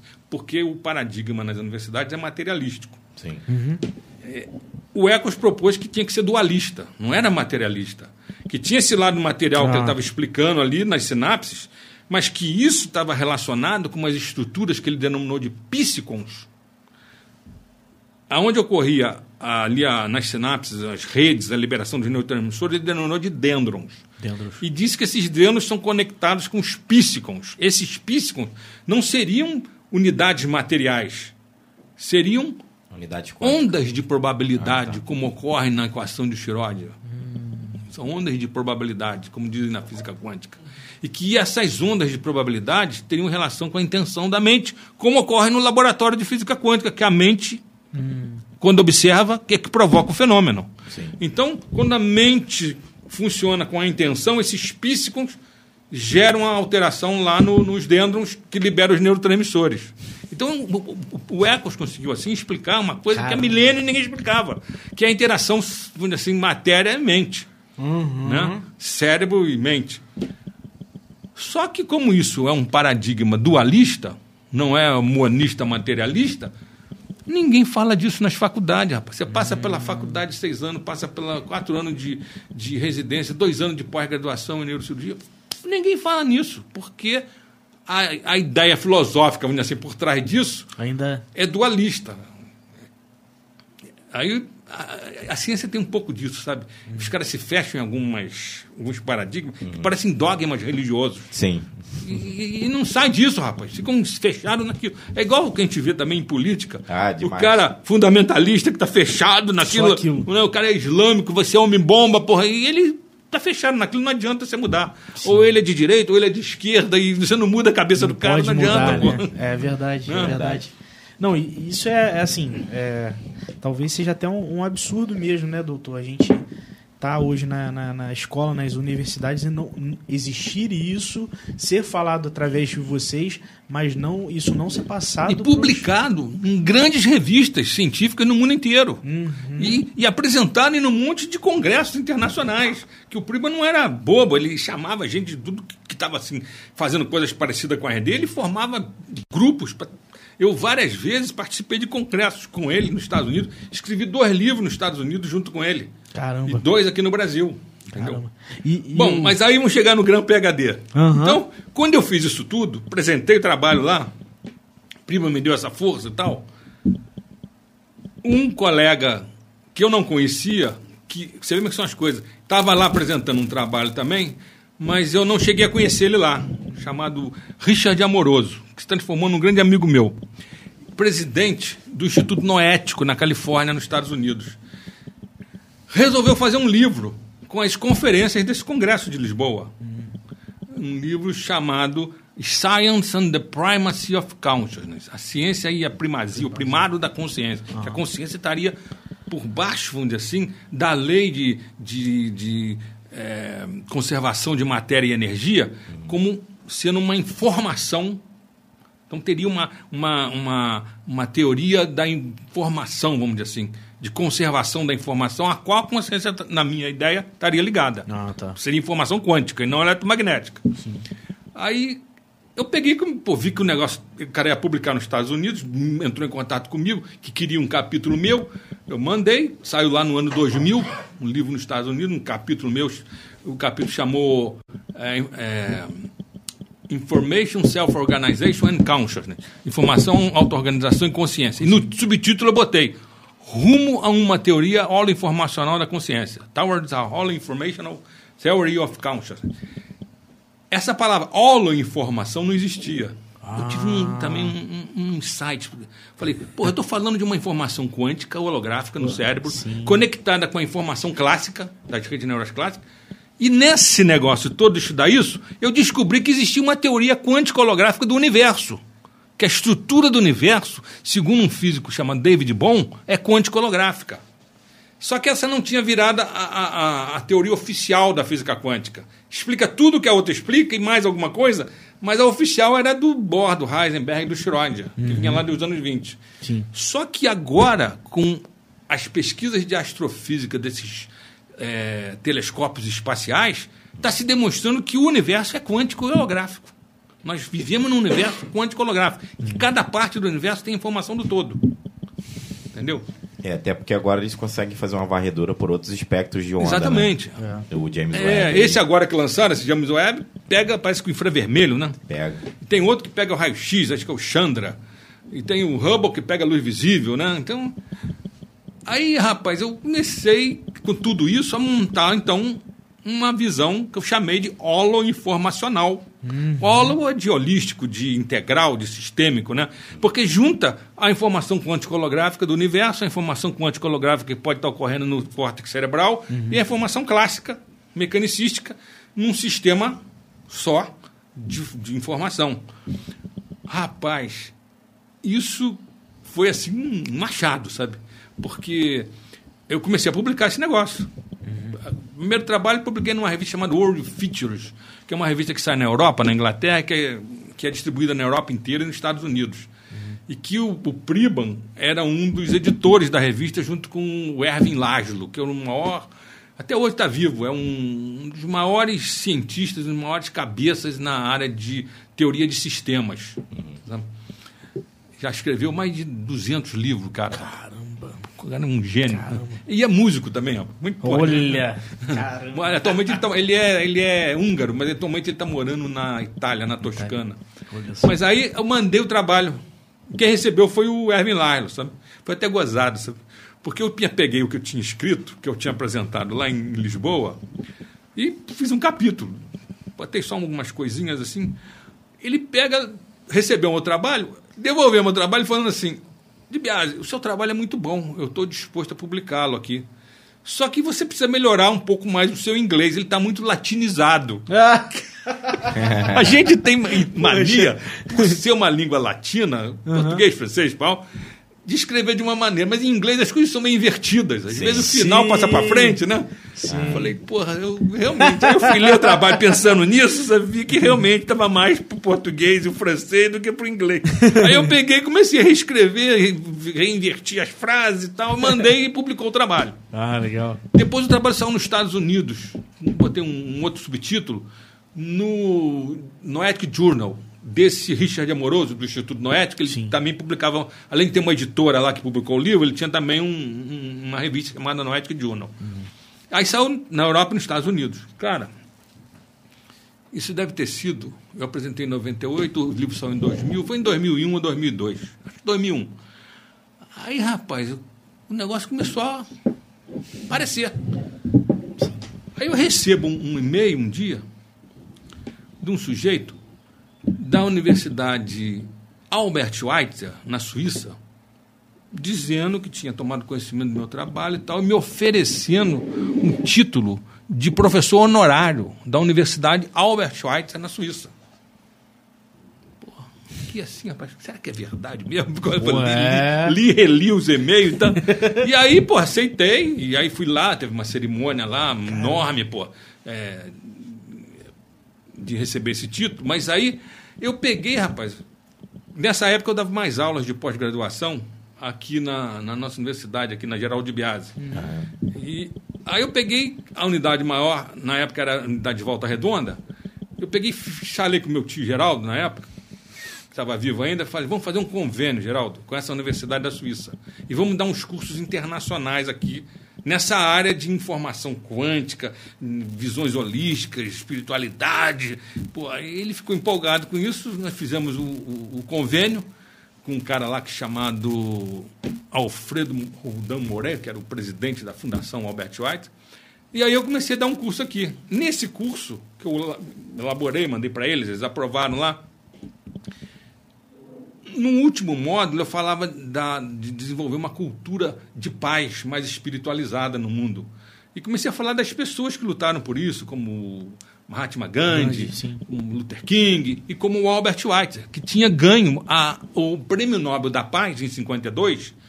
O Albert Schweitzer foi um médico da Alsácia que ele é, também era, era músico, tocava órgão, eh, as músicas de Johann Sebastian Bach, e ele dava uns concertos na Europa, ele era famoso, e, e eram caríssimos. Ele recolhia dinheiro com esses concertos, enchia um navio de material médico e ia para a África, para a antiga África Equatorial Francesa, que hoje é o Gabão, e que foi criando lá um centro médico, rapaz. Puxa. E ele passou a vida dele fazendo isso. Aí deram o prêmio Nobel da Paz para ele, por esse trabalho humanitário que ele fazia lá, né? E, e, e, e aí esse pessoal entrou em contato me oferecendo para ser professor honorário lá. Eu peguei, usei isso, fiz o convênio com a universidade daqui, demos uns cursos aqui.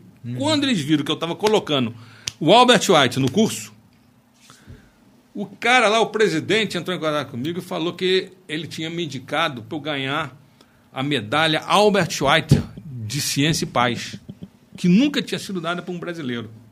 Caramba. Eu fiquei, porra, que coisa. pô. Só que a cerimônia não ia ser na Suíça. A cerimônia, esse cara, até ele, é- ele, é, ele é espanhol, acho que foi por causa disso, ele, ele programou uma cerimônia na Espanha, que, aliás, rapaz, foi uma coisa interessante. Foi num, num prédio de 300 anos, que lá eles chamam de é, Colégio dos Doutores de Madrid. Que é como se fosse a nossa associação médica aqui. Sim. Só que lá é um negócio que existe há centenas de anos. Caramba, Entendeu? muito tempo. E aí eu entro lá, rapaz, na porta lá tinha uma estátua grande do do Ramon Carral. Ramon Carral foi um espanhol que criou a doutrina neuronal, porra, ganhou o prêmio Nobel de medicina nos anos 30. Caramba. Aí entro lá dentro do- daqueles auditórios antigos, que sobe assim, né, com uma escada, Sim. cheio de quadros a óleo, com os nomes. Quando eu olho, rapaz, aqueles nomes dos caras que tinham estado ali fazendo conferências, que esse- era o nome das doenças, pô. Olha, Sabe? cara. Eu tava, eu tava lá, pô, sabe, Techerini, Babinski, não sei o que. Pô, são os caras que eu diagnostico a doença que tem o nome dele, pô. Olha só. Aí eu- só tinha eu de brasileiro lá, rapaz. Caramba. Eu ia receber essa medalha. E olha a minha surpresa. Essa medalha estava sendo dada para três pessoas. Eu, um cientista grego que eu nunca tinha ouvido falar na vida, e, pasmem, o Bill Clinton. Cara! Caraca, doutor. Olha só. E ele tava lá. Aí, eu falei, porra. Aí eu tive que falar algumas coisas sobre a minha vida aqui, o que, que eu estava fazendo, os livros que eu já. Nessa época eu já tinha publicado mais alguns livros, inclusive um livro sobre. eh, esse livro que tinha saído lá nos Estados Unidos sobre consciência, eu tinha conseguido fazer uma tradução aqui para vozes. Ah, E- mas eu mudei o nome, aqui eu botei o nome A Revolução da Consciência. Sim. Que é esse nome, ciência e o primário da consciência, não ia vender aqui no Brasil. que, que tem que ser um pouco Você tem que diferente. botar botei a Revolução da Consciência. Sim, o sim. livro, pô, vendeu. Esse livro já está na quarta edição. Ah, legal, legal. É, aí o, o- o- aconteceu lá a cerimônia e tal, né? Quando eu terminei, geralmente termina, vem um fotógrafo para tirar foto, eles te dão um diploma, né? Aquelas coisas, a medalha. Aí, rapaz, veio um cara que era um cara que estava na mesa das autoridades, era o cara que estava no centro com uma comenda enorme, sabe? Que eu não sabia quem era. Aí esse cara veio, se aproximou do, do presidente da Fundação Albert White, que estava ali me dando a medalha, falou: quero tirar um retrato junto com ele. Tiramos o retrato junto tal. Aí acabou o negócio, aí ele virou para mim e falou assim: o trabalho, rapaz, até me, me emociona até hoje, rapaz. Sim. O trabalho que o senhor faz na América do Sul é um trabalho muito importante. Pô. Eu vou lhe dar o maior título científico que existe no mundo, que eu, junto com o rei da Bélgica e a ONU, criamos lá na minha instituição na Bélgica. O cara era presidente da World Information Distributed University, Informação- uma universidade lá na Bélgica, mundial. É, eu vou lhe, lhe dar o título honorário de grande PhD, que foi criado há dois anos atrás. Que o título maior sempre foi PhD, né? PhD. Philosophic Doctor. Eles tinham criado, junto com a ONU, Caramba. um título maior para casos especiais. E ele me falou: olha, não existe 200 pessoas no mundo que tem esse título. Nós vamos lhe dar esse título. Eu cheguei a pensar na hora, rapaz, assim, eu fiquei tão emocionado, até fiquei com o olho cheio de lágrimas. O cara, esses caras europeus são meio frios, sabe? Frios, sim. Falei, abracei ele, agradeci e tal, mas depois eu fiquei pensando, será que esse cara não tá me enrolando, meio caduco, velho, pô? Aí, mas aí ele virou e falou assim, vou te apresentar aqui ao meu filho, que é o meu secretário, e o senhor passa as suas direções para ele, que eu vou fazer contato com o senhor. Aí passei e-mail, essas coisas, né? Passou, aí ele disse, vou demorar uns dois meses para entrar em contato, que eu estou indo agora para o leste europeu, onde eu vou criar uma Universidade da Paz, lá na, na Estônia, eu acho. Caramba. Universidade da Paz. É, aí eu já fazia parte aqui no Brasil, nessa época, da Universidade da Paz daqui, da Unipaz, criada pelo professor Pierre Vaio, Cara, nunca tinha ouvido falar. Universidade Holística Internacional de Brasília, Que legal. Unipaz. Aham. E que o Pierre, quando eu fiz o meu livro, O Homem Holístico, o primeiro livro, eu citei muito o Pierre, que foi um cara que iniciou a visão holística na Europa, Sim. nos anos 80. Depois veio para o Brasil e conseguiu criar a Universidade da Paz, Unipaz, em Brasília. E aí eu entrei em contato com ele, e ele gostou muito de mim e comecei a fazer seminários na, na- lá em Brasília e em outras capitais onde tem campus da Unipaz. Sim. Então eu já estava ligado com esse negócio de Universidade da Paz. Mas aí, rapaz, o cara começou a entrar em contato comigo. Passou uns dois meses e mandava e-mail. Aí ele mandava assim: O senhor poderia me mandar como foi a sua vida hum, científica, sua vida médica? Tudo bem. Aí eu mandava que tinha feito, com o Dr. Paulo Niemeyer e tal. ah, hum, Depois eu tinha vindo para cá, para o interior, tinha criado um, um serviço de neurocirurgia numa região de um milhão de habitantes, que não tinha neurocirurgião de Três a Resende. Sim. Quando eu vim para cá, sabe? Somar ter aí. um milhão de habitantes aqui que não tinha esse tipo Sim. de atendimento, né? E que eu tava, fazia isso, depois criei esse serviço de eletroencefalografia, fui explicando tudo que estava acontecendo, né? E aí, aí ele queria, depois, mas eu queria saber o que, que o senhor já publicou. Aí eu mandava os trabalhos que eu tinha publicado em revistas nacionais, internacionais, os livros que eu já tinha publicado e tal. Isso passou uns seis meses que ele até me mandou depois um exemplo de um sujeito que tinha ganho esse título, que ele estava é, me dando como exemplo como é que foi feito o documento. Aí eu segui mais ou menos as normas, mandei, passou uns seis meses fazendo tudo isso. Um belo dia, rapaz, eu costumava ver os e-mails assim no final do dia, depois que acabava as consultas.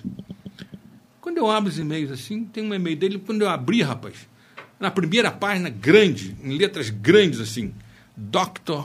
Dibiase Francisco, até escrito Francisco com K, escrito errado. Dr. Dibiase né? is the first grand PhD of South America. Caramba. Primeiro grande PhD da América do Sul. Caramba. Que olhando aquilo, falei, será que sou eu mesmo, cara? Caramba, doutor. Aí eu fui vendo, né? Era um documento enorme, em que aí ele mostrava quem eles eram e que tinha sido feito um, con- um convênio do, do, do- do rei da Bélgica, o governo da Bélgica, com essa universidade deles, com a ONU, para criar esse título novo e tal. E depois é, um- tinha um comitê que estava me dando esse título. Esse comitê era presidido pelo subsecretário da ONU. Aí tinha o nome do cara, tinha mais 12 gran PHDs, nego de Israel, nego da Inglaterra, nego dos Estados Unidos, nego vários lugares assim, que formavam um comitê que estava me dando esse título honorário de gran PHD. E depois, rapaz, olha que coisa interessante. Para o cara ganhar esse título, se ele for fazer como um curso, ele tem que pagar uma nota. Entendeu? É o Caramba. mesmo preço de você estudar em Harvard, estudar em Yale, pô. Você vai gastar é, 500, 600 mil dólares para você fazer um troço desse. Você tem que fazer o mestrado, tem que fazer o doutorado e esse grande doutorado. né? Só que eu não, não paguei nada disso. Ele estava me mostrando ali que ele conseguiu para mim uma bolsa com o Senado, eles chamam de Senado lá, o Senado lá da- da- deles, que tinham me dado uma bolsa que cobria tudo isso. Entendeu? Então, Caramba. Com isso, ele me mandava um título de mestrado, de doutorado e de grande doutorado, né, grande PhD, é, dessa universidade deles. E, eu, e me pedindo para me apresentar um. um para quando recebesse isso, apresentar um trabalho lá. Ah, mas aí, rapaz, o cara fez uma sugestão que me deixou maluco. Ele sugeriu para mim o seguinte: eu sugiro que o senhor apresente aqui para gente uma conferência sobre a educação brasileira. Eu falei, putz, grilo, eu sou um dos piores do mundo. O que, que eu vou falar sobre isso? pô? Complicado. Mas aí eu fiz o seguinte, rapaz, eu fiz um desvio e, e comecei a falar do problema paradigmático, do problema da visão de mundo materialística que existe no mundo, que existe em todas as universidades, que isso faz parte do, do movimento científico que gerou toda a nossa tecnologia, mas que isso tinha sido mudado, que isso ocorre aqui também, que as nossas universidades têm esse problema e tal e que agora se agravou muito até por causa de, de- de ideologias que se infiltraram nas universidades, então é uma maluquice isso, sabe? isso é Deixou de ser científico para ser ideológico, né? Sim. Aí o, o- o- o- foi um sucesso isso. Entendeu? Então, esse, esse, esse negócio ocorreu na minha vida, ganhar esse título de grande PHD, ganhar essa medalha Albert White, que ninguém tinha ganho aqui, de ciência e paz. Isso aconteceu de uma forma inesperada. Eu nunca pensei que eu fosse ganhar isso na minha vida, entendeu? Caramba. Eu fiz isso, quando assim, eu- isso foi fruto de um trabalho que eu fiz paralelamente ao meu trabalho de vida médica do dia a dia, por um, como se fosse um diletantismo, que eu sou muito empolgado com isso, entendeu? Sim, Essa sim, motivação de, de ser empolgado com isso tudo, de querer explicar como acontece a consciência no cérebro.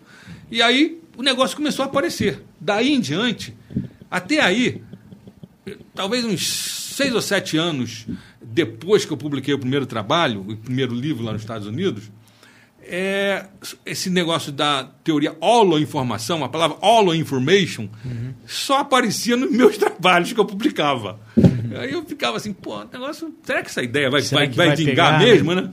Rapaz, depois de uns seis ou sete anos começou a aparecer. Uhum. Ele começou a citar. Sabe?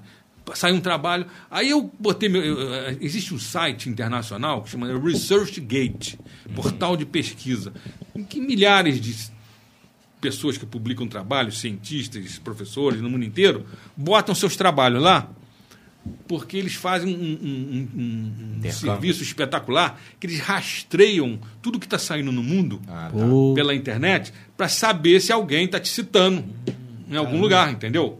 Legal. E, e, e mandam para você toda semana um que chama Analytics de quantas pessoas ah, estão entrando lá na, na, no site deles e que estão acessando trabalhos seus. Pô, que legal. Legal, legal. Aí, rapaz, eu botei lá os meus trabalhos e, e, começou a aparecer gente que entrava lá para ver meus trabalhos. Eles diziam que tinha gente citando meus trabalhos, e gente nos Estados Unidos, gente na França, gente na Bélgica. Gente... Aí eu fico, mas, porra, então tá, tá começando a aparecer. Sim. Hoje, segundo eles, e segundo também o Google Citations, eu tenho mais de 200 citações sobre esse assunto de teoria holo-informacional da consciência na, nas revistas científicas do mundo. Caramba, entendeu? E em livros. Né? E, e, olha, pasmem, há uns um mês atrás, eles me mandaram um e-mail me congratulando, dizendo que eu tinha. Eu estava entre os 2%, os 2% mais acessados no site. Que eu Caramba. tinha ultrapassado mais de 100 mil acessos. Nossa, 100 legal. mil acessos. É Falei, muita coisa. Cara, então eu tô conhecido pra cacilda, pô. é 100 mil pessoas me acessar nesse pô. site. Não, e, e, é um site bem nichado, né? Que é relacionado à pesquisa. Só a pesquisa, É uma quantidade gigantesca. Existe um outro site que eu peguei entrei num outro também para poder fortalecer a coisa, uhum. chamado Academia. Academia, né? Uhum. Mesma coisa. É. Mesma coisa. Os caras dizem que estou sendo citado. Aí, rapaz, agora toda hora aparece. Toda hora, toda semana aparece. Fulano de tal acessou seu trabalho e tal. Fulano de tal. Não sei. Falei, pô, que bom. Legal, um troço doutor. que eu fiz de uma forma assim, desprendida. Sim. Um diletantismo, pô, me, me deu assim, um reconhecimento internacional ótimo. Pô, pô caramba. É. E, e, e, doutor, você acha que tem um pouco da questão do timing? Porque tem alguns, igual por exemplo, eu, eu já venho mais das startups, de empreendedorismo. tem negócio que tem uma pegada tão inovadora que quando lançada numa época específica, num ano é. específico, não, não a sociedade não adere. Não adere. Porque está muito à frente. É, foi o caso desse Sir John Eccles. Até ah. hoje ninguém falando do cara, rapaz. E o cara explicou essa interação mente-matéria. Uhum. Eu costumo dizer o seguinte: eu acho que aconteceu isso comigo. Uhum. Você está falando do timing eu tive um insight. Na hora do insight eu não percebi isso, não, mas depois analisando, eu tinha visto uma frase, rapaz, do, do Steve Jobs. Steve Jobs. O Steve Jobs falava o seguinte: até agora, eh, parece que, tá, que essa frase está saindo na televisão, num, num anúncio aí. Que ele fala o seguinte: se você quiser criar inovação, você não pode ficar fechado no que está acontecendo, não. Você tem que ir para as periferias. Hum, Pegar o que está acontecendo nas periferias e tentar usar aquilo para inovar. Né? Verdade. Eu fiz isso sem querer. Entendeu? Eu peguei ideias, por exemplo, ideia do universo quântico holográfico, ideia do C. John Eccles, de, de, de é, transmissão ali quântica na, na, sinapse, na conexão dos neurônios, é. É, a compreensão holográfica do funcionamento cerebral do Pribon, que eram coisas que estavam sendo assim, divulgadas dentro das academias, né? nas revistas e tal. Uhum. E juntei aquilo, peguei tudo que estava na periferia disso e juntei numa ideia, entendeu? Sim, então sim. É, o, é o que você falou, é o timing, mas eu tive isso de uma forma um pouco intuitiva. Uhum. Começou lá em Lisboa, naquele, na hora que me deu aquele insight lá, que os caras me desafiaram, pô. Sim. E depois disso eu fui levando adiante. Caramba eu, eu costumo dizer o seguinte para as pessoas: o importante também é você é, é, tá ligado na sua motivação, mas também na sua intuição. Ah, Muitas vezes a coisa não é lógico-racional. Às vezes o seu lógico-racional quer te levar para um lugar, mas a intuição, a, intuição tá te mostra. Não, mas pode ser por aqui. Olha, a intuição sempre está mais certa. Olha. Parece que ela vem de mais profundo, sabe? Do Sim. lado. Ah. A intuição é mais relacionada com o hemisfério cerebral direito. Direito? É. O hemisfério cerebral esquerdo, ele é mais. É, Racional. racional, matemático, fragmentador da realidade, que é o que a gente usa o método científico, entendeu? Que, que observa, propõe um- uma hipótese, experimenta e gera uma teoria. Aham. Já o direito, ele pensa de uma forma mais holística, mais sintética. Ah, Entendeu? E tem áreas assim relacionadas também com artes, com música, sim, sim. com geometria. Então, é, é claro que tudo funciona em conjunto, os dois hemisférios cerebrais. Eles estão interconectados por uma estrutura, uma substância branca chamada corpo caloso. Mas, é, se você. é, Existem umas cirurgias de epilepsia que às vezes você separa os dois hemisférios cerebrais para evitar que os, as- os distúrbios elétricos da epilepsia né, é, passem de um lado do cérebro para o outro. Ah, tá. Tá? Aí você consegue controlar melhor com remédio. É, quando você faz isso, a pessoa fica com dois hemisférios separados e com. Parece que são duas pessoas diferentes, né? com duas personalidades diferentes. Quando você faz os testes, é, você vê que, que, que essa interação que você cortou faz com que apareçam algumas é, funções que são mais à esquerda e outras que são mais à direita. É, chama- os americanos gostam de chamar de hemisfério dominante e hemisfério não dominante. A gente aqui chama mais de esquerda e direito. Dominante porque 90% das pessoas é o esquerdo que é dominante, por isso que a gente é direito. Ah, né? tá. tá. E mais ou menos é, a metade da metade, os, os, os 10% que sobram, os 5% é o contrário. Tem o hemisfério é, direito dominante. Essas pessoas são mais intuitivas. Ah. É gozado, são mais artísticos também, porque tem essas áreas de arte. Você fez- já foi feito levantamentos em- dentro de faculdades, de universidades. Se você for ver numa faculdade de engenharia, a maior parte das pessoas são direitas, porque eles usam o hemisfério matemático, fragmentador. Eu, eu sou né? das artes, eu sou designer. É. E Você é canhoto? Não. Não, Eu não, sou canhoto. Gustavo é. É. A maior parte das pessoas que são arquitetos, que são pintores, que são artistas, costumam ser canhotos. Ah, E interessante. tem uns 5% que são ambidestros. Aí, aí, Bruninho. Bruninho sempre me. Eu, eu já tive banda com esse rapaz aqui. artista, rapaz. Eu sempre fui zoado. eu Sempre... Aí, eu, se eu errava. Aí, tinha que ser o canhoto. Ah, Aí, pô, agora eu tô sendo exaltado nesse podcast, Bruninho. Sempre fui. Pô, pô, esse é Os humilhados canhoto. vão ser exaltados. Pronto. Você tem intuição artística, intuição, sabe? É, sim, Mas sim. De, de ver as coisas de uma forma holística, uma forma integral. Sim, não, acredito que sim. Não, não- realmente, não sou artista, igual esses dois rapazes aqui. Temos um designer e um músico, né não? Mas, realmente, essa, nessa parte de intuição, eu, eu vou te falar que eu sigo Você bastante. aham. E num, e num histórico, assim, de que às vezes algumas decisões na vida que eu tomei por causa de algo muito forte estava batendo na minha cabeça, não deu erro, não, doutor. Claro que a gente erra muito, né? Claro. Mas quando vem da intuição, assim, muitas coisas, eu falei, caramba, deu certo. Né? Interessante. E aí, tudo isso que, que, que o senhor está falando faz sentido. Faz, faz, né? tem, tem muita ligação. Você fala, ah, caramba, é verdade, isso que eu vivi aqui, então é, então é por causa talvez disso, né? É verdade. Então isso é muito legal. Então tem a ver, é, quando a gente fala do, do, do destro, do canhoto, é, quer dizer que pode ser que, eu traba que o canhoto trabalha mais o lado esquerdo ou não? Não tem nada a ver, assim, essa... Não, o canhoto está mais, mais do lado direito.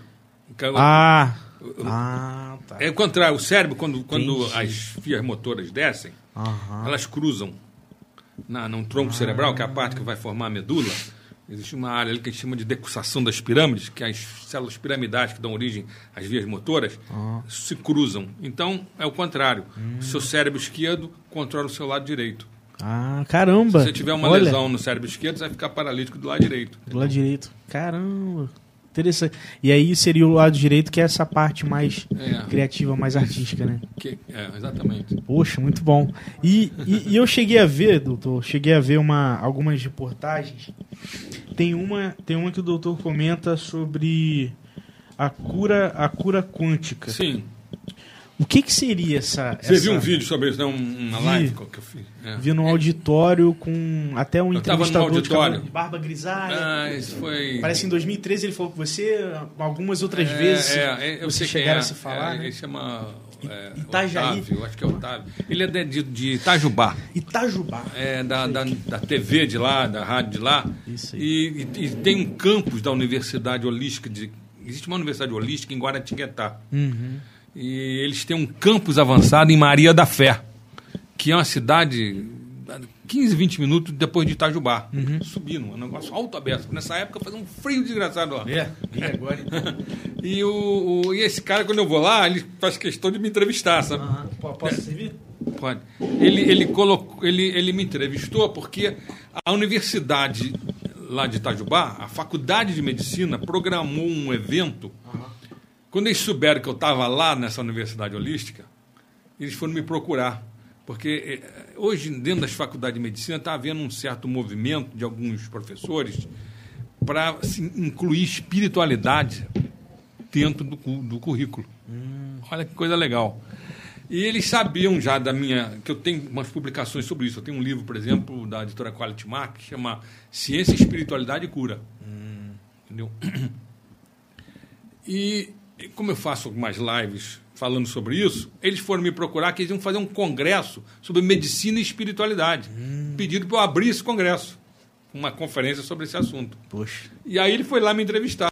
Ah, Entendeu? legal. Quando terminou a minha apresentação, terminou, aí ele estava no auditório, não estava? Sentado Sim, nas cadeiras? é. exatamente. Ele vaziou o auditório, eu sentei com ele lá e ele me entrevistou. Não, esse, esse foi bem legal. Aí eu falei de cura quântica, né? Que Ele, me- ele faz questão de me perguntar. Aí isso aí é o seguinte: é, essa informação quântica, não local, instantânea, que conecta tudo no universo, ela é para ela agir, vamos dizer assim, ter alguma influência em você, mesmo que o seu cérebro tenha esse funcionamento, ela não vai funcionar é, assim, de repente, de uma forma mágica. Entendeu? É, só porque é, existe essa informação quântica, eu vou meditar e vou estar atuando nessa informação quântica e magicamente eu vou estar bem. Não é assim. Sim. Entendeu? Então eu explico que, as, que porque existe esse termo cura quântica que foi criado pelo Deepak Chopra. O Deepak Chopra é um, um indiano que foi para os Estados Unidos, médico, e nos Estados Unidos ele, ele começou a fazer endocrinologia e depois ele associou a medicina ocidental com a medicina eh, indiana clássica, a medicina ayurvédica que chama, Ah, que está nos. Vedas, que são os livros filosóficos espirituais da, da- da- do hinduísmo. A- a- e ele ficou muito famoso nos Estados Unidos. Hoje ele é um, um ícone nos Estados Unidos. Tem um- uma clínica famosa em que faz esses tratamentos ayurvédicos e tal. E ele conseguiu fazer uma relação desses tipos de tratamento com a física quântica e chamou isso de cura quântica. Tem um livro dele chamado Cura Quântica. Um livro muito bom. Mas aí a cura quântica, então, na minha visão, é a seguinte: você é, pode, através da intenção, desencadear esses fenômenos, vamos dizer assim, quânticos no cérebro, como eu expliquei. Mas isso não vai magicamente te curar. Para te curar, é preciso que esse sistema quântico e holográfico, também é holográfico, interconecte com o sistema clássico, com as redes neurais clássicas Sim. que nós vemos estudando há 100 anos e que a gente sabe que essas redes neurais clássicas é que estão relacionadas com o seu sistema todo orgânico, Sim. seu sistema nervoso autônomo, por exemplo, simpático parasimpático, que ou inibe ou estimula os seus órgãos todos, entendeu? Então, se você tiver um, um evento emocional que te deixa nervoso, através desse sistema vai acelerar teu coração, tua respiração e tal. Então, a sua emoção que você vai manifestar tem relação com, esse, com essas vias neurais esses circuitos clássicos, que o- que estão conectados com esse nível quântico, entendeu? Então, a cura quântica é quando você consegue, através de, de processos de relaxamento mental, é, sincronizar as ondas. Quando você medita, por exemplo, você vai sincronizando as ondas cerebrais. Elas normalmente têm várias frequências e distribuições. Aí, quando você começa a meditar, elas vão se aproximando. E monges que meditam há muito tempo, essas frequências podem atingir um padrão único no cérebro todo, como se o cérebro todo estivesse pulsando na mesma, na mesma frequência, entendeu? Isso é que permite a otimização, a facilitação do tratamento quântico holográfico. Entendeu? Então, você facilita o tratamento quântico holográfico provocando no teu cérebro essa sincronização das ondas através de processos de relaxamento mental, como a meditação, a oração profunda, por exemplo. Hum, entendi, entendi, Sabe? entendi. Só que tem que entender que às vezes isso não é falado. Tem muita gente aí que ouve as coisas, aquele negócio de ouve o galo cantar e não sabe aonde, Aham. e diz a cura quântica, você pode, através da meditação, estar atuando de forma quântica e, e curando as suas doenças. Não é assim. Não é bem assim. preciso entender que tem que ter essa conexão com o clássico. Inclusive, até esses monges têm Porque muito as suas- controle da dor, de tudo, né? Exatamente. Porque as suas, as suas doenças, tudo que você tem, a gente entende através dos sistemas clássicos. Então é preciso mostrar é que existe uma conexão entre esses sistemas clássicos com o sistema quântico e holográfico. Aí tudo bem, entendeu? A coisa então pode ser chamada de cura quântica. Entendi, entendi. Então, basicamente. Ah, e o doutor é, é, é budista? Tem alguma religião? Não, eu não sou, é, não sigo nenhuma religião específica. Eu nasci numa família cristã, né, católica. Minha mãe levava na igreja todo domingo, aquele negócio. Sim, sim. né? O meu pai nunca foi religioso, era médico e tinha uma visão muito até paradigmática, materialística. Apesar que no final, quando eu comecei a escrever, principalmente depois do, do Homem Holístico e do Caminho da Cura, que ele leu o meu livro, ele virou para mim e falou assim: esse seu livro mexe com a gente, muda muito a nossa Ah. maneira de ver as coisas.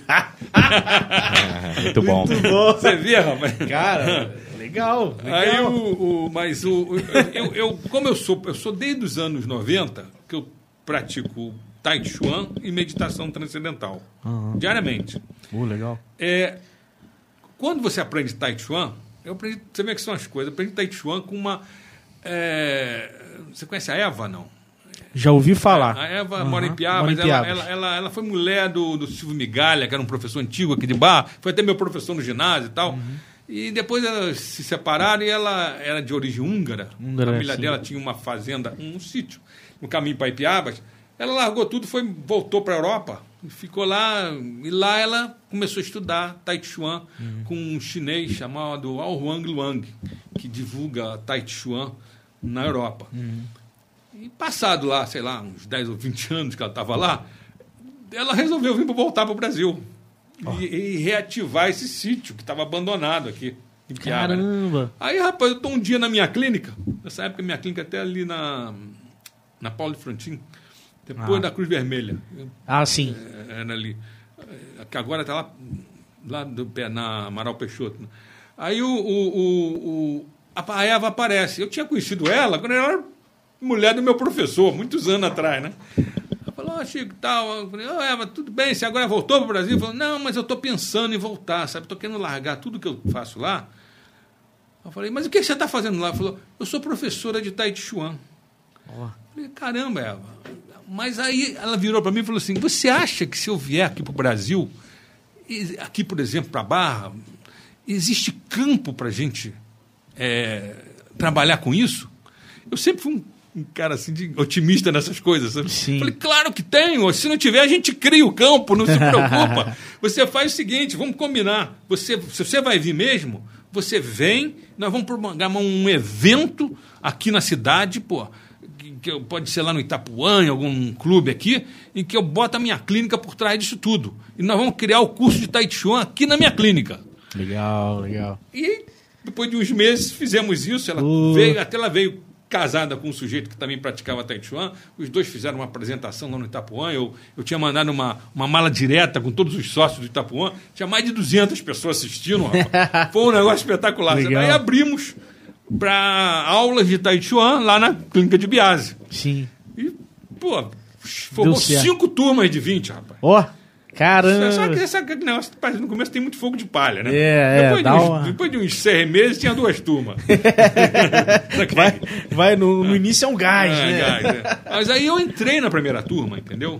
E comecei a aprender o Tai Chuan. O Tai Chuan é um negócio que leva tempo para se aprender. É. Porque são 170 e poucos movimentos Caramba. que você tem que é, botar na memória, entendeu?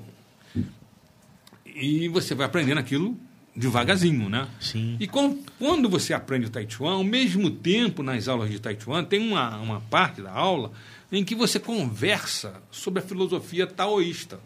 Ah, caramba. De religião, né? Sim. O taoísmo é a religião antiga, filosófica, espiritual lá da, da, da China, né?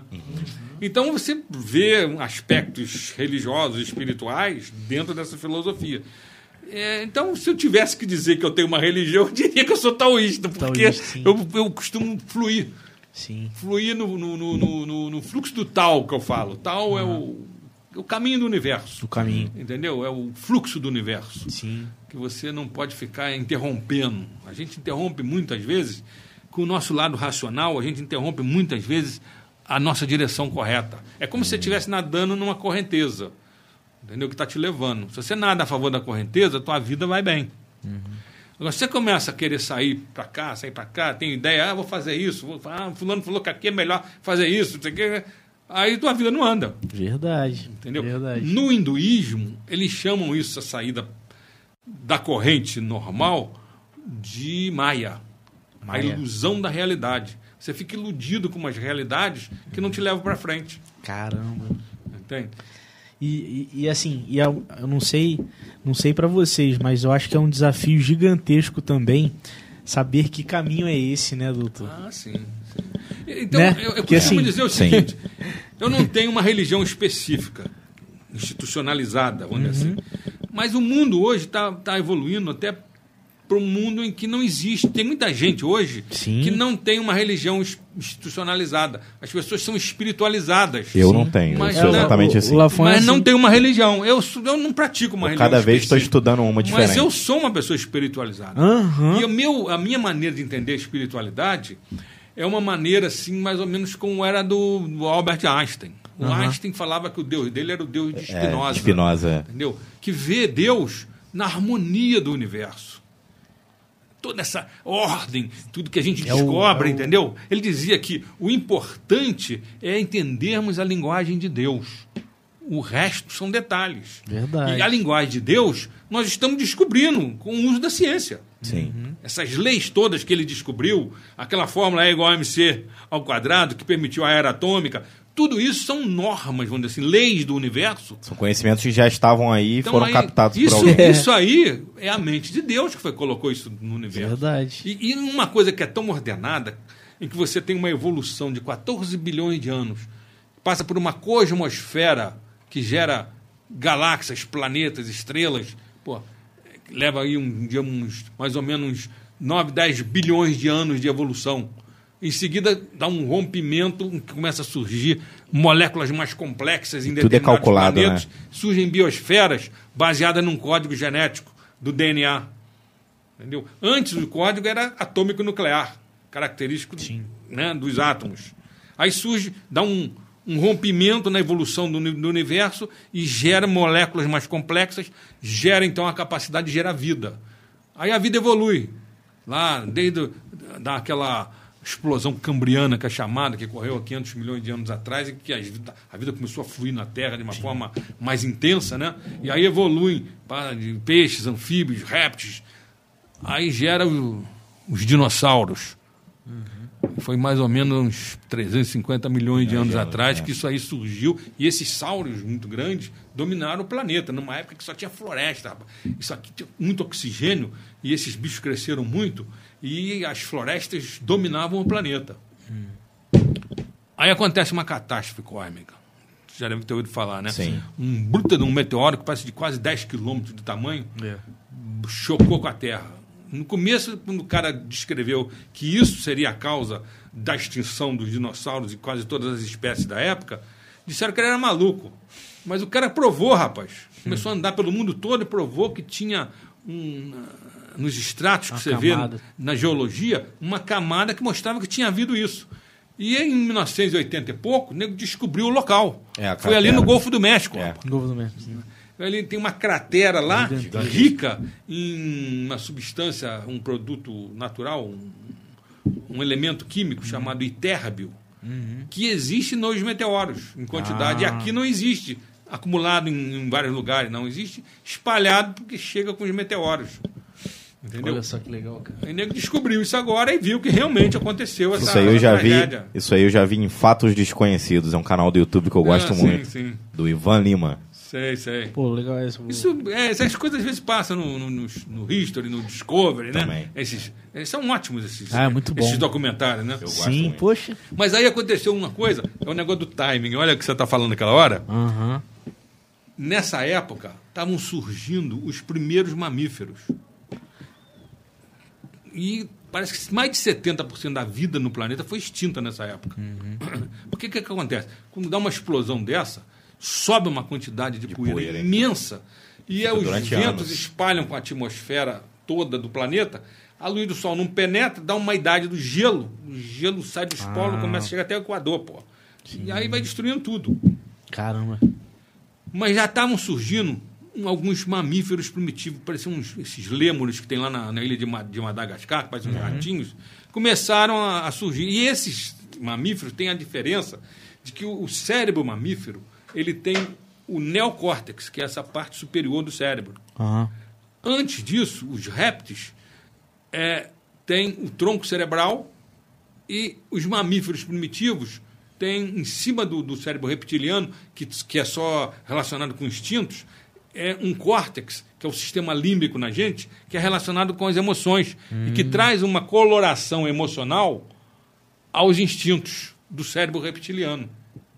Pô, que legal. Entendeu? Interessante. Por exemplo, Caramba. Tipo, uma cobra vai se reproduzir, um jacaré, encosta ali e sai, entendeu? Sim. É aquilo ali que é a reprodução para eles. É um negócio instintivo. Já você vai ver um macaco já é Ele tem diferente. prazer na, na- na- no ato sexual. Isso gera uma pressão de seleção evolutiva enorme, que facilita cada vez mais para que eles sobrevivam, entendeu? E se reproduzam. Não é só um ato de sobrevivência. Acaba sendo algo além, né? Além. Agora, eu Cara, vou fazer uma, legal. agora eu vou fazer uma pergunta polêmica. O senhor acredita que possa ter vindo seres de outros planetas interferir nessa linha temporal nossa? Porque a gente tem algum, algumas características isso. até rupestres de pinturas e tal, que né, eles falam, né? Eu, eu gosto muito de assuntos ufológicos também e tal. Tem sim, olha, existem algumas coisas que deixam a gente muito intrigado. Você deve conhecer aquela biblioteca dos sumérios de argila, aquela linguagem cuneiforme, que foi a primeira linguagem que surgiu, na, na- na- que a gente conhece, né? Isso parece que tem quase 6 mil anos. É, nessa, a, a leitura daquilo ali, a tradução daquilo foi feita por um cara chamado Zacaria Seitzin, que se especializou nisso as descrições que tem ali são é, as histórias que aparecem depois na Bíblia católica, na Bíblia cristã. Tinha um Entendeu? livro que eu gostava muito. Cara, eram, É, e ali eram na Babilônia teve muitos escravos que eram judeus, Aham. entendeu? E que podem ter ouvido essas histórias lá na Babilônia, que viam. e nessas histórias, conta-se que uma raça chamada Anunnakis, Uhum.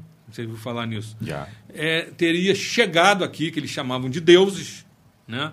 E essa raça, isso há uns 100 mil anos atrás, é um negócio antigo a beça.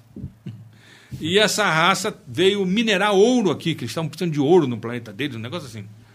E esse Zacarias, a gente conseguiu demonstrar que estava escrito lá que eles eram parte de um planeta, até o livro deles chama-se o 12 planeta. Que um planeta que tem uma órbita excêntrica ela, ele faz parte do sistema solar, mas tem uma época muito excêntrica que só passa aqui, acho que de 3.000 e 3.500 anos. Caramba. Passa próximo da Terra. E que na época que passa gera tragédias enormes. Causa é um planeta grande que gera é, grandes atrações gravitacionais e que parece que na época, na última vez que aconteceu isso, destruiu um, um planeta que existia entre Marte e Júpiter, que hoje é um cinturão de asteroides. Ali são os restos desse planeta, entendeu? É, inclusive. Essa, essa raça teria saído desse planeta na época que chegou perto da Terra, umas tragédias aqui que aconteceram nessa época, e começaram a ensinar a gente aqui algumas coisas, mas nós não conseguimos. Nós éramos muito primitivos na época, Sim. devia ser o homem é, erectus ainda, hum, nessa época, não era nem, Nem nem. Neandertal, Nem menos sábio. E aí o, o, o sabe, tá escrito nessas tabuinhas, eu fiquei impressionado, porque eu vi essas, várias vezes esse cara falando num vídeo opa, sobre e isso. aí eles descobriram agora aquela cidade lá no- na Amazônia, né? Ratanabá. Ah, eu vi, eu vi, eu vi. que- Ratanabá. que É, eu vi eles, isso. eles, através de experimentos com... É uma parada geológica que eles colocam um laser, aí faz uma varredura é, LIGO do que terreno chama. e eles LIGO. conseguem ver o que, que tem debaixo da Terra. Aí É, tem, isso tipo... é feito por cima, chama LIGO, L-I-G-O, e faz um rastreamento com laser, você descobre tudo que, que já existe por ali. Olha. Então descobriram uma cidade. E é uma cidade Subterra- parece que é, mais antiga enterrada. que seria do mundo. É. Que isso? Nem os egípcios antigos, nem esses sumérios seriam tão antigos. Gente. Quando, quando depois na descobriram Amazônia. na Amazônia. Então tá mudando a história toda do planeta. Na Amazônia, meu irmão. É. Aí que nego vai olhar pra Amazônia Mas mesmo. olha o que que eu ia falar, olha que coisa interessante. E nessas taubinhas de argila, tem um relato de que os caras é, trouxeram com eles, tinha uma, uma elite, que eram reis e tal, que estavam tentando formar impérios aqui naquela época, e dois irmãos que eram meio. Um brigava com o outro, sabe? Que acabaram brigando e gerando uma guerra. Hum. Mas é, tinha também uma outra classe, que era uma classe operária, que eles botaram para minerar na África. E hoje se encontra lá nas, nas minas na África, onde se minera ouro, restos de processos de extração de ouro. Muito mais antigos do que quando começamos com a nossa civilização. Nossa. Aí, rapaz, o cara pega, mostra umas taubinhas que parece uma pessoa com a mão assim, com uma criança nas mãos, dizendo. Aí ele descreve ali que aquela era a médica da expedição que veio para cá. E que ela estava dizendo ali que ela tinha feito um experimento genético É um híbrido. né? com o Homem erectus daquela época, que seríamos nós, né, os nossos antecedentes, e que esse experimento genético ela conseguiu misturar o DNA deles com o nosso e criar uma nova espécie que seriam os trabalhadores deles. Queriam formar escravos, né, para trabalhar para eles. E que então tem gente que acha que nós somos descendentes desse experimento genético feito por essa raça extraterrestre. Porque realmente é muito difícil, rapaz, mesmo hoje com os, o- a, a pesquisa e o conhecimento genético que a gente tem, Saber de onde que a gente é- veio. é- é explicar como é que do Homo erectus chegou até o Neandertal e o Sapiens. É. Houve uma mudança muito grande que não dá para você explicar, entendeu? Caramba, caramba. É, e se você for ver na arqueolo- arqueologia, tem vários registros, né, de pinturas rupestres de tipo, OVNIs e tudo mais. Sim. Quem gosta de sim, estudar esse é, assunto, claro. né? Aquele- É. Quem começou isso foi aquele, aquele. Eram os deuses astronautas, né? Sim, Aquele eu li esse livro aí. Esse livro E- te mostra coisas, fotos de lugares que você fica. Pô, Tinha um amigo de escola, ele é meu amigo até hoje, a gente conversa até hoje. Ele sempre ele nunca acreditou nisso, nunca gostou, achava que era maluquice. Aí quando o Pentágono reconheceu que existe OVNI, eu só colhei a, a Então, notícia e mandei pra ele, aí, engole essa daí agora. eu sempre falei É, disso isso com foi feito ele. agora, há pouco tempo. É, foi feito agora. E eu sempre falei disso com ele, ele falava, pô, você é maluco de acreditar nessas coisas e tal. Eu falei, não é questão de acreditar, tipo, existe um fatos. fenômeno É. e tá sendo documentado por várias pessoas do mundo inteiro. Então, É. é, Ele todo mundo tá mentindo. tudo. Sempre foi encoberto. Sim. Até aparições que houve aqui no Brasil, rapaz. É. É.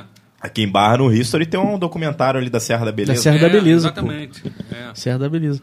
E, e, e Então, assim. você, você fica numa situação difícil de, de, eh, de acreditar ou não acreditar. Aí Mas você você falou, começa a você tem que ver fatos, pô. É. Né? Aí você começa a questionar Ah. tudo, universo, você, existência. É, é E, e vamos lá, né? A gente tem, Deve existir. tem que questionar, né? Deve Com certeza. vida seria claro, muito, muito egoísmo a gente achar que todo, todos esses planetas não tem, não só tem, a gente. Que são Ah, o- o James- planeta, rapaz. Hoje nós estamos descobrindo tanto planeta por aí. É, o James Webb descobriu um que ele- a distância do Sol dele é igual à da Terra, que a possibilidade de ter vida ali é, é, e isso, é grande. se a gente imaginar, vida como a gente conhece. Sim. Baseada em, em DNA e proteínas. É, Porra. porque pode existir Com outras água formas. no planeta, distância certa do, É. do planeta, da estrela e tal. Vida dentro do nosso Mas- paradigma, né? Mas tem- pode ter outras formas de vida que a É. gente não conhece, né, pô? É isso aí. Que a gente às vezes nem vê. Nem é. Pode É, estar em É, outra isso que eu tava falando disso, né? Tava falando, às vezes. Pode ser uma coisa a nossa- microscópica, pô. É.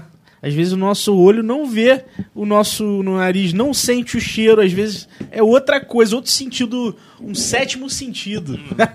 que a É outro gente não tem, né? É, pode estar fora do, Um sexto do espectro sentido, é, eletromagnético que a gente vê. Exato. É. Que vai do, do, do, do- do- do violeta ao infravermelho ali. Sim. Ao vermelho, né? Pode estar fora desse espectro. E a Exatamente. gente não vai ver. Esses telescópios agora estão tentando pegar isso. Um vê em raio-x, outro vê em infravermelho, É. outro vê. Né? Sim. Ah, mas que honra, que honra seria. Imagina, a gente vai ver numa notícia. Porra, Eu acho existe. que, eu acho que não, mas eu acho que isso daí nunca vai, vai acontecer, de dar essa notícia assim, porque vai que- causar um caos no, no planeta Terra. Vai. Já Então, o que eu né? acho é que ele, poucas pessoas vão saber e isso vai começar a dar conta-gotas É, pra gente. vai Ó, aparecer no O Twitter. negocinho aqui. Pô, mas isso daí já não é o jeito que rola. Oi. Sim, É, verdade, Bruninho, exatamente. verdade. Exatamente. Quando, quando o, o- o Trump estava fazendo campanha, eu vi isso. Um sujeito perguntou para ele: O senhor vai revelar o que, que existe sobre os extraterrestres? Porque o Obama tinha dito que ia revelar, não revelou porra nenhuma, entendeu? sobre a área 51. É, essas coisas, área 51, é, esses fenômenos todos. O, o Trump disse que ia revelar sim, que eles começassem a observar o que ia aparecer no YouTube. Ó, Só que aparece tanta Muita mentira coisa. também É. que você nunca sabe o que é, que é real, pô. É. verdade.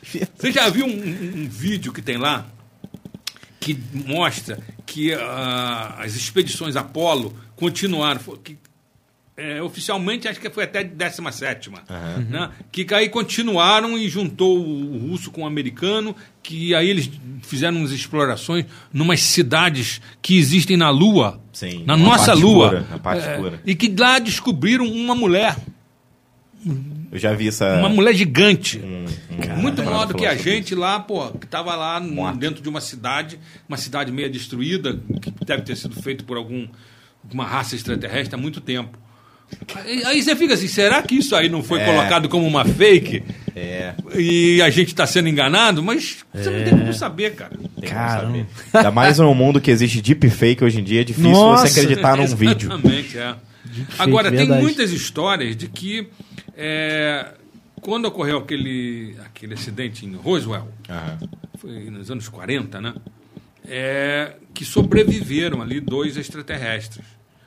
Foi lá no Novo México. Chegou a, chegaram a fazer operação e tudo. Chegaram a levar eles e que teve uma reunião do secretário de defesa americano na época com um um desses caras. Mas só que o cara acabou morrendo, não, não se adaptou aqui, mesmo botando ele num, num lugar especial. É, e parece que foi aí que começaram com aqueles projetos é, americanos de tentar avaliar os fenômenos todos que estavam ocorrendo. Que até então ninguém, Ninguém avaliava. avaliava nada, né? Ainda mais quando Blue começou Book a mexer chamava, com... né? Esse projeto Blue Book, Sim. Blue azul. E passaram anos, décadas, mas tentando encobrir. Quando começou a mexer com energia atômica, começou mais esses fenômenos, né?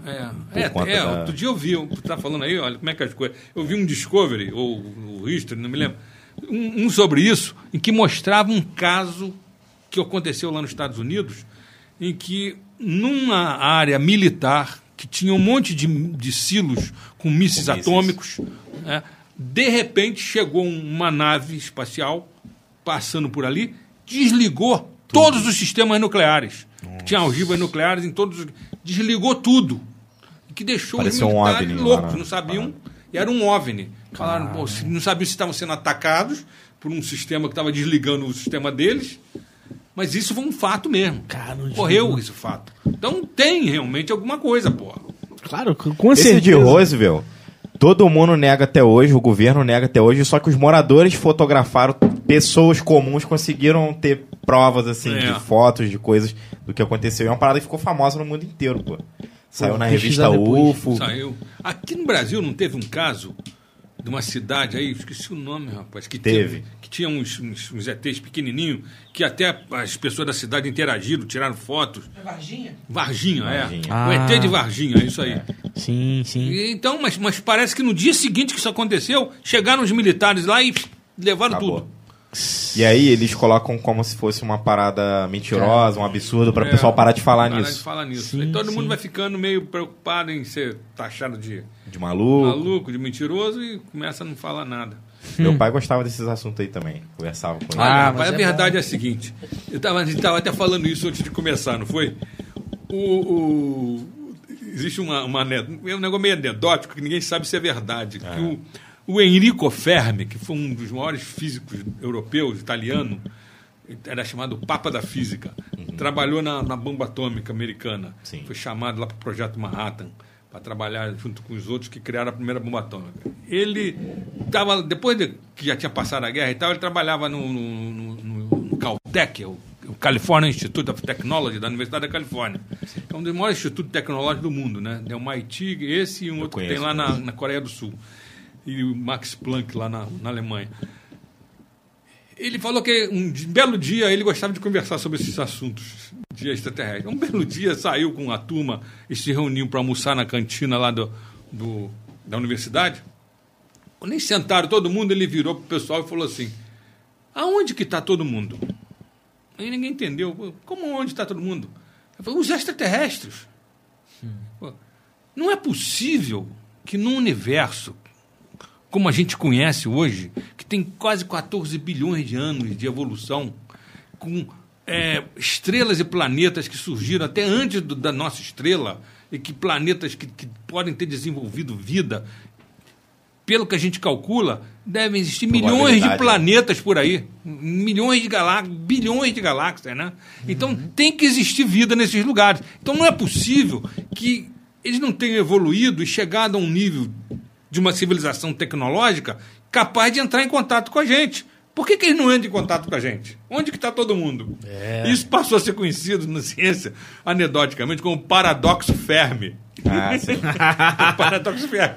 Porque, realmente, pô, É mesmo, tá? você fica pensando, por que, que eles não se comunicam?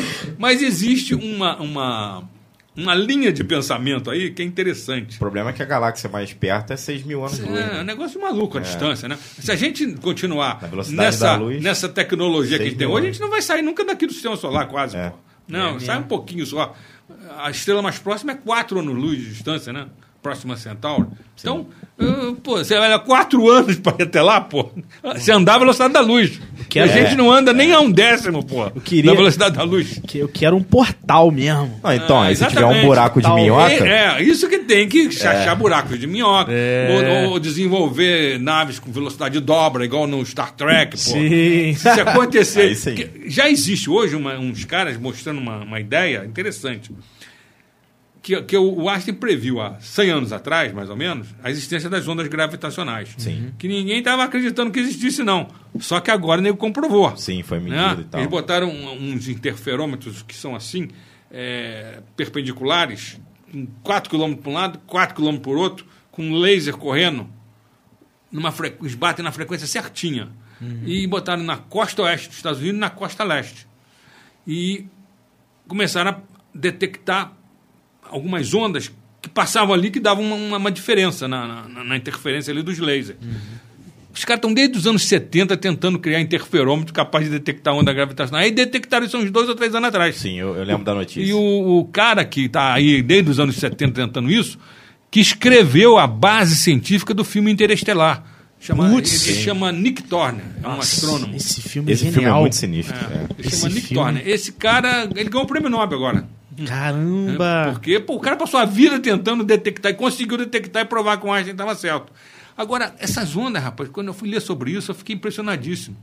Elas são ondas com uma frequência mínima, que ela, o- o- a, a, a, a distância entre uma onda e outra é menor do que um, um próton. Pô, Nossa. Então, então para você detectar um negócio desse, tem que ser um sistema muito bem feito. Aquilo é um tubo isolado de tudo, não pode ter a mínima vibração, o mínimo barulho, a mínima interferência eletromagnética, para o laser estar batendo tudo na mesma frequência. Qualquer interferênciazinha, acusar Detecta. lá no computador, entendeu? então por isso que antes não conseguiam, né? Porque não tinha essa apuração É, Não tinha toda. isso. Agora eles já estão detectando choques de buracos negros, choque de estrelas, pô, que geram. Ah, bom, aí eu ia falar, isso gera essas ondas gravitacionais que são ondas do espaço-tempo, da própria estrutura do espaço-tempo. Então tem uns caras agora bolando umas naves que elas funcionariam passando da velocidade da luz, porque elas levariam o espaço-tempo em forma de ondas. Forçariam ondas gravitacionais, vamos dizer, que fariam o espaço-tempo conduzir a nave. Mas será que o nosso corpo aguenta essa velocidade? Ah, é, também tem isso. esses, esses astronautas que ficam aí 100, 200 dias na estação espacial, Chega ferrado, esses caras né? chegam ferrados aqui. Ó. É, falam E tem uns que depois nem sobrevivem direito. Teve um- um- um- uma dupla, que eram gêmeos, que eles resolveram fazer um experimento com os dois. Os dois estavam com a, com a mesma saúde. Um ficou aqui para ser, é, vamos dizer assim, O, de- deixa eu só fazer uma é pergunta assim. Existe esse sono criogênico, Sim. que a gente vê isso muito em ficção, mas existe isso de Não, fato existe, para existe. preservar o corpo? Pre- Preservar, existe. Só que não é tão é, profundo como o nego fala, né? Uhum. Mas existe. Você pode botar a pessoa numa temperatura mais baixa, diminuir frequência cardíaca, respiratória e tal, e a pessoa vai dormir, Que é para fazer essas viagens fazer era o que essas seria viagens. ideal. é. né? seria, uma, seria um- uma maneira ideal. Mas de botar dois astronautas gêmeos, um ficou aqui como demonstração do normal e o outro passou não sei quantos dias lá na, na estação espacial. Hum. Pô, o que voltou, rapaz, teve um monte de problemas cerebrais, cardíacos, oculares, Caramba. de equilíbrio, que o daqui não, não- desenvolveu, entendeu? Então esses caras são corajosos, eles ficam lá e voltam É muita mesmo. radiação, né? Já Será que que- a gente tem a atmosfera É. para filtrar a radiação que vem do espaço. lá, não. E, e a matéria escura também? Hum. É, esse negócio de Será matéria ela- escura foi um negócio que abalou a ciência nos últimos anos, né? Porque isso foi proposto por uma mulher, rapaz, uma astrônoma, já há alguns anos. Ela começou a estudar o movimento das galáxias com a quantidade de matéria que existe, que a gente conhece, de estrelas e planetas, e viu que um a maneira que a gente estava explicando as coisas não, não, não- sustentaria a maneira que a galáxia funciona, que ela gira, entendeu? A coisa se dispersaria tudo. Sim. E que tinha que existir alguma forma de gravitação que tivesse tudo mantendo naquilo. isso mais. Aí ele começou a desenvolver trabalho sobre isso. E então surgiu essa ideia de que existe uma energia escura e uma matéria escura que pelos, olha que troço maluco, pelos cálculos, isso aí é 95% do nosso universo. Isso que a gente conhece, que é imenso, é 5% do universo, cara. Pô, Cara. essas Meu leis Deus todas que nós conhecemos, que foi tão difícil de chegar nisso, 5%, pô. Cara, é, é mesmo, dá um, dá um eureka na cabeça mesmo, né? Dá um. Você tem que ser muito desprendido, muito mente aberta para poder É. conversar esses assuntos. Porque a gente vive numa, numa época que tem gente falando que a Terra é plana, pô. Porra, isso, aí, isso aí eu não consigo entender. Será que dá. o cara não vê as fotos, pô? Dá. É só o cara ver ele a fala foto, que é pô. montagem, ele sempre fala que é montagem. Pô, pô, tem um monte de fotos. pô. Hoje tem como você provar de várias formas, né? É. Tem aqueles eventos lá da Red Bull, você até falei isso com o Gustavo, que o cara É. sobe pra pular de paraquedas lá da estratosfera ali, já dá pra ter uma noção que é- a Terra não é mas plana. aí ele vai falar que tá usando GoPro, que a lente é. É olho de peixe. é, olho de peixe, enfim. O pessoal lá na antiguidade já comprovava isso. Os gregos lá, acho que foi o Aristóteles, ele, ele mandou ir botando, é, andando quilômetros e botando o, o- determinados marcos. E ele foi vendo como é que a luz do sol passava por ali. Outros eh, mostravam os navios quando saíam dos portos. E que vai desaparecendo, pô. Mostrando que, que a coisa realmente é curva. Sim, sim. Conforme É. vai, vai descendo no mar, pô. Isso, pô, basta você sair aí num avião, num foguete, pô, tirar foto da, lá da, da, da estação espacial. Pô, Não, hoje Você tem como, né? É. O Jeff Bezos tem lá a viagem lá que você pode pagar lá É, um milhão é, e lá é, em cima. lá em cima, é. Atividade de bônus para um Terra Planista líder aí. vamos, vamos ver aqui, tem alguns Tem gente comentários. perguntando coisas aí. Vamos, vamos ver, ó. Hum, deixa eu ver aqui. Mauro Arruda, boa tarde a todos. Ao querido mestre doutor Francisco de Biasi. É, ba- bastante elogio, doutor. Ó, Natasha. Natasha mandou, mandou um boa tarde aqui. E aí, Natasha? Boa tarde, Natália. André Almeida, convidado mais que especial. Doutor Francisco influenciou minha escolha de carreira e sou uma grande fã do trabalho dele. Andréia Almeida. O que, que ela faz? Fala aí pra gente, Andréia. Ela não comentou, não. Qual a carreira que você faz, André? Conta pra gente. Henrique Souza, explorem bastante, que este conhece demais. que bom. Po- Portal Fala BP. Boa Vera, segue, seguem o conhecimento do doutor Francisco, estamos adorando. Eu fui. Ah, a Andréia falou aqui, ó. Eu fui aluna na Unipaz de Rio de Janeiro. Ah, falei da Unipaz, tá vendo? É, e por isso conheço o doutor Francisco. Aliás, foi através dele que, que comecei, que conheci a Unipaz. Olha que legal, legal. Um abração aí, André. Cara, bastante elogio. E, nossa, muito bom, doutor. Muito bom, assim. É, a Cara- vida da gente tem determinadas é, é, assim, evoluções que você não prevê, entendeu? É. Eu, eu previa a minha vida sempre como médico.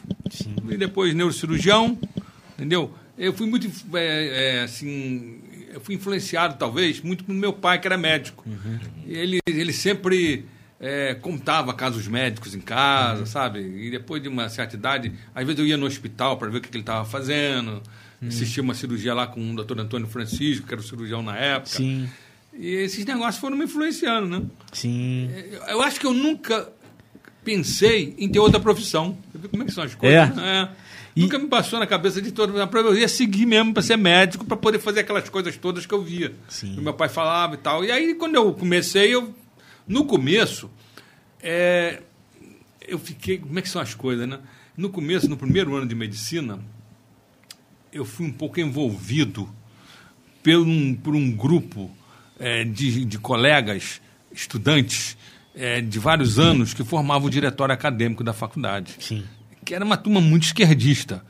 E você é novo, rapaz, você fica às vezes meio envolvido. Sim. Ainda mais que na época o governo era um governo militar. Ah, Entendeu? Era- era- Sim. então, esse governo militar, assim, ah, eu sou contra os militares, aquela coisa e tal, e comecei a participar muito de movimento estudantil. Até entrei pro diretório da faculdade, pô. E isso aí me desviou um pouco na época, sabe? Primeiro, segundo ano da faculdade, fiquei meio ligado em, em estudar é, é, marxismo, materialismo dialético, essas coisas, Engels, Marx, né? fazia grupos de discussão, mas chegou num ponto, rapaz, em que eu comecei a ver que esse pessoal Política atrapalha a ciência. né? é, estava me atrapalhando como estudar medicina e ao mesmo tempo estava me desviando a cabeça para coisas que não eram científicas. E eu era um cara de Ah, mente tá. científica, entendeu? entendi. Apesar que o Entendi. materialismo dialético do Engels tenta mostrar o marxismo como uma coisa científica, e não Sim. é, entendeu? Sim, sim. É, e Não, aí o, o, o- a coisa- como é que acontecem as coisas? Eu acho que eu estava no segundo ano, num desses debates lá com essas turmas, o pessoal começou a falar de arte. E esses caras eram ligados. Pra você ter uma ideia, tinha um cara que era do Partido Comunista, que era parte do diretório da faculdade. Ele era do quinto ano, acho. E começou a falar que arte era uma coisa que tinha que ser engajada, e o exemplo era a arte soviética, que era uma arte realista, que mostrava a revolução que ocorreu, que não sei o quê. né? E aquilo me bateu assim como uma coisa idiota. Eu falei, pô, gente, arte não pode ser engajada em nada. Pô. A arte é um troço livre. O cara tem que ser livre para criar o que ele quiser, pô. Exatamente. Aí eles brigaram comigo na hora e tal. Aí eu comecei, eu fiquei, eu era muito preocupado com esses troços, sabe? Aí eu peguei e fui investigar esse negócio sério, sabe? Sim. Achei um livro, rapaz, de um sujeito tcheco que tinha sido excomungado pelo Partido Comunista lá da Tchecoslováquia, porque ele escreveu um livro chamado A Necessidade da Arte, em que ele mostrava que na evolução da, da nossa civilização, da arte, na nossa civilização, a arte tinha uma coisa que poderia ser chamada até de mágica, que não tinha a ver só com aquilo que estava acontecendo na sociedade naquela época. Não era uma coisa, por exemplo, como propunham lá na União Soviética, que tinha que ser revolucionária Sim. e, falar dos operários e não sei o que. Não. Ah, pode ser o que Aí ele dava uns quiser. exemplos assim. Quando eu olho uma estátua grega, Aquilo, aquilo me dá um impacto emocional de beleza. Sim. Pô, mesmo eu não tendo vivido naquela sociedade, porra. E essa mágica muito que é transmitida mesmo, pela, pela arte, isso aí, porra, é que é realmente a, a beleza da coisa, né? Aí eu Só é lembrei- arte quando te causa alguma emoção. Isso, Ah, tem que dar um impacto emocional. Aí eu levei esse negócio numa discussão. Ah, rapaz. Aí? Caíram em cima de mim, né? aí, pô, aí é que eu entendi que eu tava no lugar errado. Falei, ah, eu tô no lugar errado. Não é Esses isso. caras não tem nada a ver comigo, pô. Eu estudei história da arte, estudei tudo isso aí. É, Aí eu comecei até. A, a- foi bom, rapaz, porque aí comecei a estudar mais medicina, sabe? Sim, sim. Porque eu não fiquei ligado nessas coisas. e, essa, e essa parte questionadora sua, doutor, teve uma influência do seu pai? Essa questão de, de perguntar o, o desconhecido, de questionar o desconhecido até então? Ou é natural seu, assim? Olha, teve. Você lembra que eu contei aqui o negócio de quando eu tiver hepatite e tal, que Sim, ele me levou em sim, enciclopédia? foi Eu, come- eu comecei aí. a com aquilo ali que eu estava lendo, aquilo tudo, e ele me deu a, a dica, vamos dizer assim, Ah. ó, lê isso aí que você vai gostar. Sim. E aí eu começava a conversar esses assuntos com ele. Meu pai era um cara muito, muito culto, Culto, entendeu? sim, sim. Conhecia muito filosofia e escreveu 23 livros. Caramba, que legal. E aí eh, eu conheci essa profundidade dele e ele me passava essas coisas, né? Dava, a gente às vezes sentava para conversar. Quando eu comecei a escrever meus livros, aí eu que fiquei impressionado porque eu comecei a influenciar ele. Ah, Lembra que eu te falei? Ele tinha uma visão muito materialista das coisas. Com, com os meus livros, com o meu livro, Caminho da Cura, Ciência Espiritual de ele começou a ver a coisa de outra maneira, entendeu? bom, bom demais. Não, bom demais quando, através de uma leitura ou então uma conversa, a gente sai mais evoluído, claro. né? Com a nossa, o nosso conhecimento mais expandido, né? Isso é muito bom. Tem um documentário que fala sobre experiência quase morte. Sim. De como que as pessoas saem de uma experiência dessa, cada um relata o que viu, o que sentiu, o que, que passou, que vai nesse caminho da consciência. Né? O meu livro, Caminhos da Cura, que é da Vozes, está na sétima edição. Já vendeu mais de 20 mil livros. Pô, que legal. O maior capítulo desse livro é sobre experiência de quase morte. Ó, caramba. É como eu fiz um levantamento sobre isso, de pessoal que estuda isso. Essas experiências são fantásticas, rapaz. Você é, tem, tem experiências assim. O cara está no CTI, sofre uma parada cardíaca, fica num estado de, de morte aparente, e com essas técnicas modernas que a gente tem de ressuscitação, Ressuscitação. você acaba trazendo o cara de novo à vida, né? E aí essa, essa pessoa relata que nessa, nesse período que ele estava ali em coma profundo, pô, Viu várias coisas. saiu do corpo, pô, flutuou no CTI. Tem casos do. doutor- Fala nome de médico que nem conhece. Eu já vi tem isso. o daí. doutor Raimundo Moody Jr., um cara que estudou muito isso nos Estados Unidos. Ele tem uns casos interessantes. Um sujeito saiu do corpo, saiu pela janela do CTI e viu um, um- uma- uma- um par de botina na soleira do andar de cima, por fora. E depois ele falou isso para a enfermeira. A enfermeira. O médico não acreditava, mas a enfermeira achou esquisito aquilo, parece que ela tinha uma tendência mais espiritualista.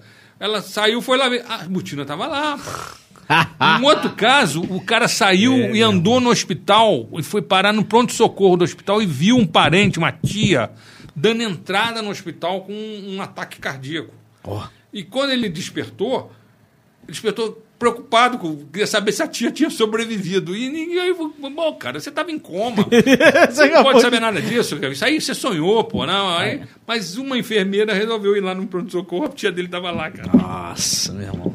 Então, a gente sabe. Aí já parte pro campo da projeção astral. Que aí já é, é, outro estudo. outras, pessoas, outras pessoas relatam que, que entram num túnel. Caraca. né? Num túnel que, que tem um- no fundo do túnel tem uma luz muito intensa, mas que não te ofusca e que você vai na direção da luz. E conforme você vai indo, vai passando por pessoas que já faleceram.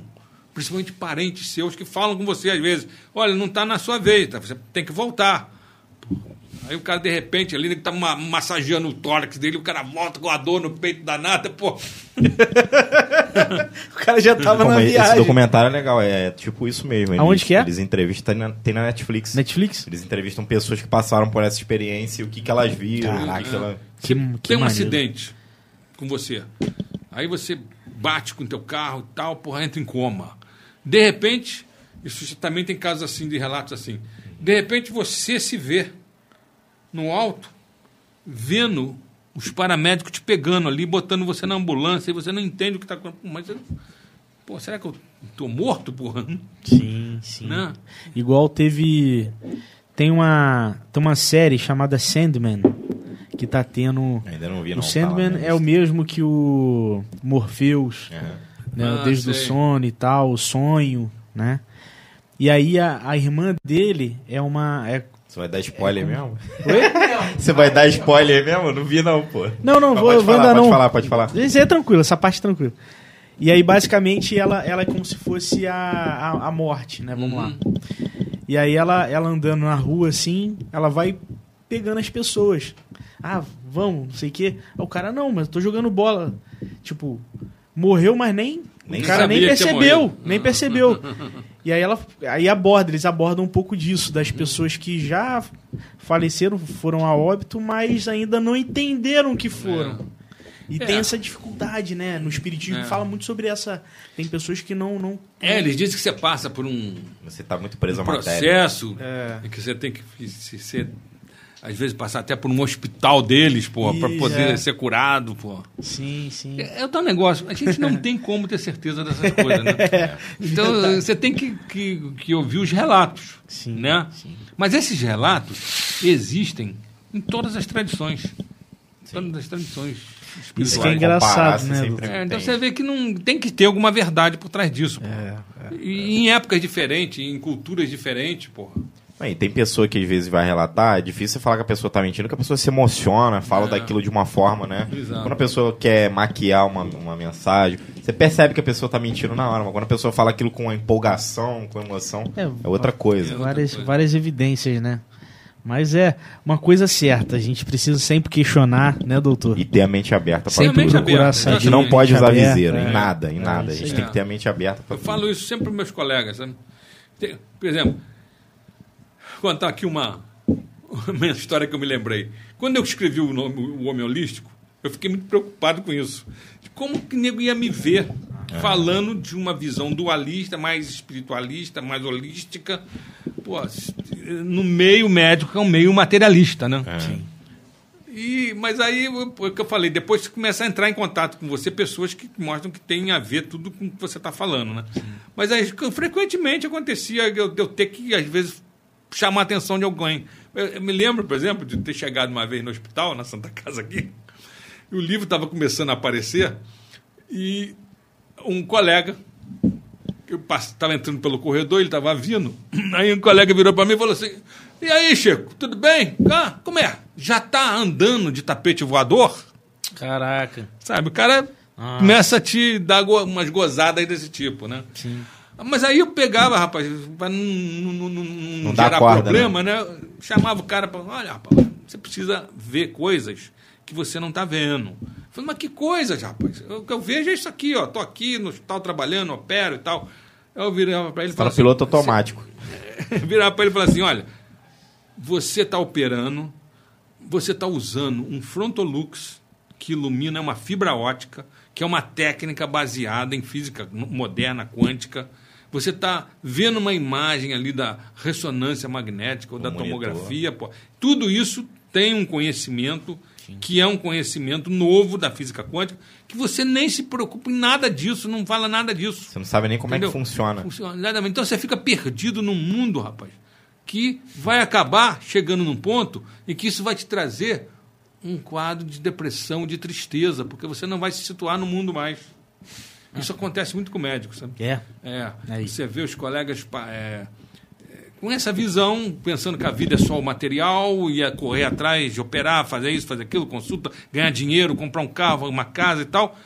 E de repente passa metade da tua vida e você começa a sentir uma tristeza por dentro, porque não, Ó. tem, não tem sentido só isso na vida.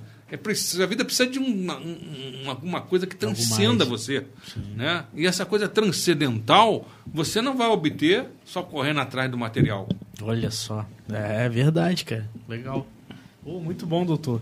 O que eu tenho pra dizer é muito obrigado. Obrigado É, por também. ter separado Eu esse agradeço tempo. poder divulgar essas coisas, né? Não, essas poxa. ideias. Sim, aqui a gente Aqui, é aberto aqui é o lugar, doutor. A É. gente sempre quer, quer trazer pessoas incríveis igual, igual você, igual vem sendo aí durante as semanas, né, Lafon? Sim, E assim, bastante. obrigado por ter separado esse tempo no sábado, né? Um momento de descanso nesse frio, bom pra ver um filme, dar uma descansada.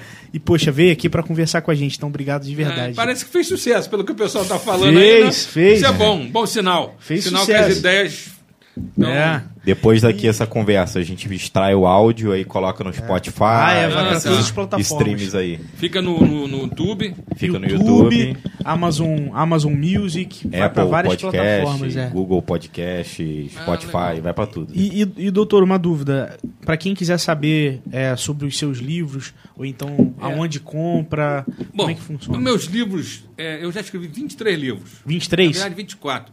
É, alguns são livros é, digitais. Estão na Amazon Books. Ah, perfeito. legal. Só entrar na Amazon Book, botar meu nome, que aparecem uns 5 ou 6 livros digitais lá. Os outros livros são livros da editora Vozes, que é fácil entrar no. Uhum. Sim, ou Vozes. tem nas livrarias, se não tiver, entra no, no site da Voz, www.vozes.com.br. Tá. Livro da editora Quality Mark, do Rio, Uhum. que tem o Ciência e Espiritualidade de Cura.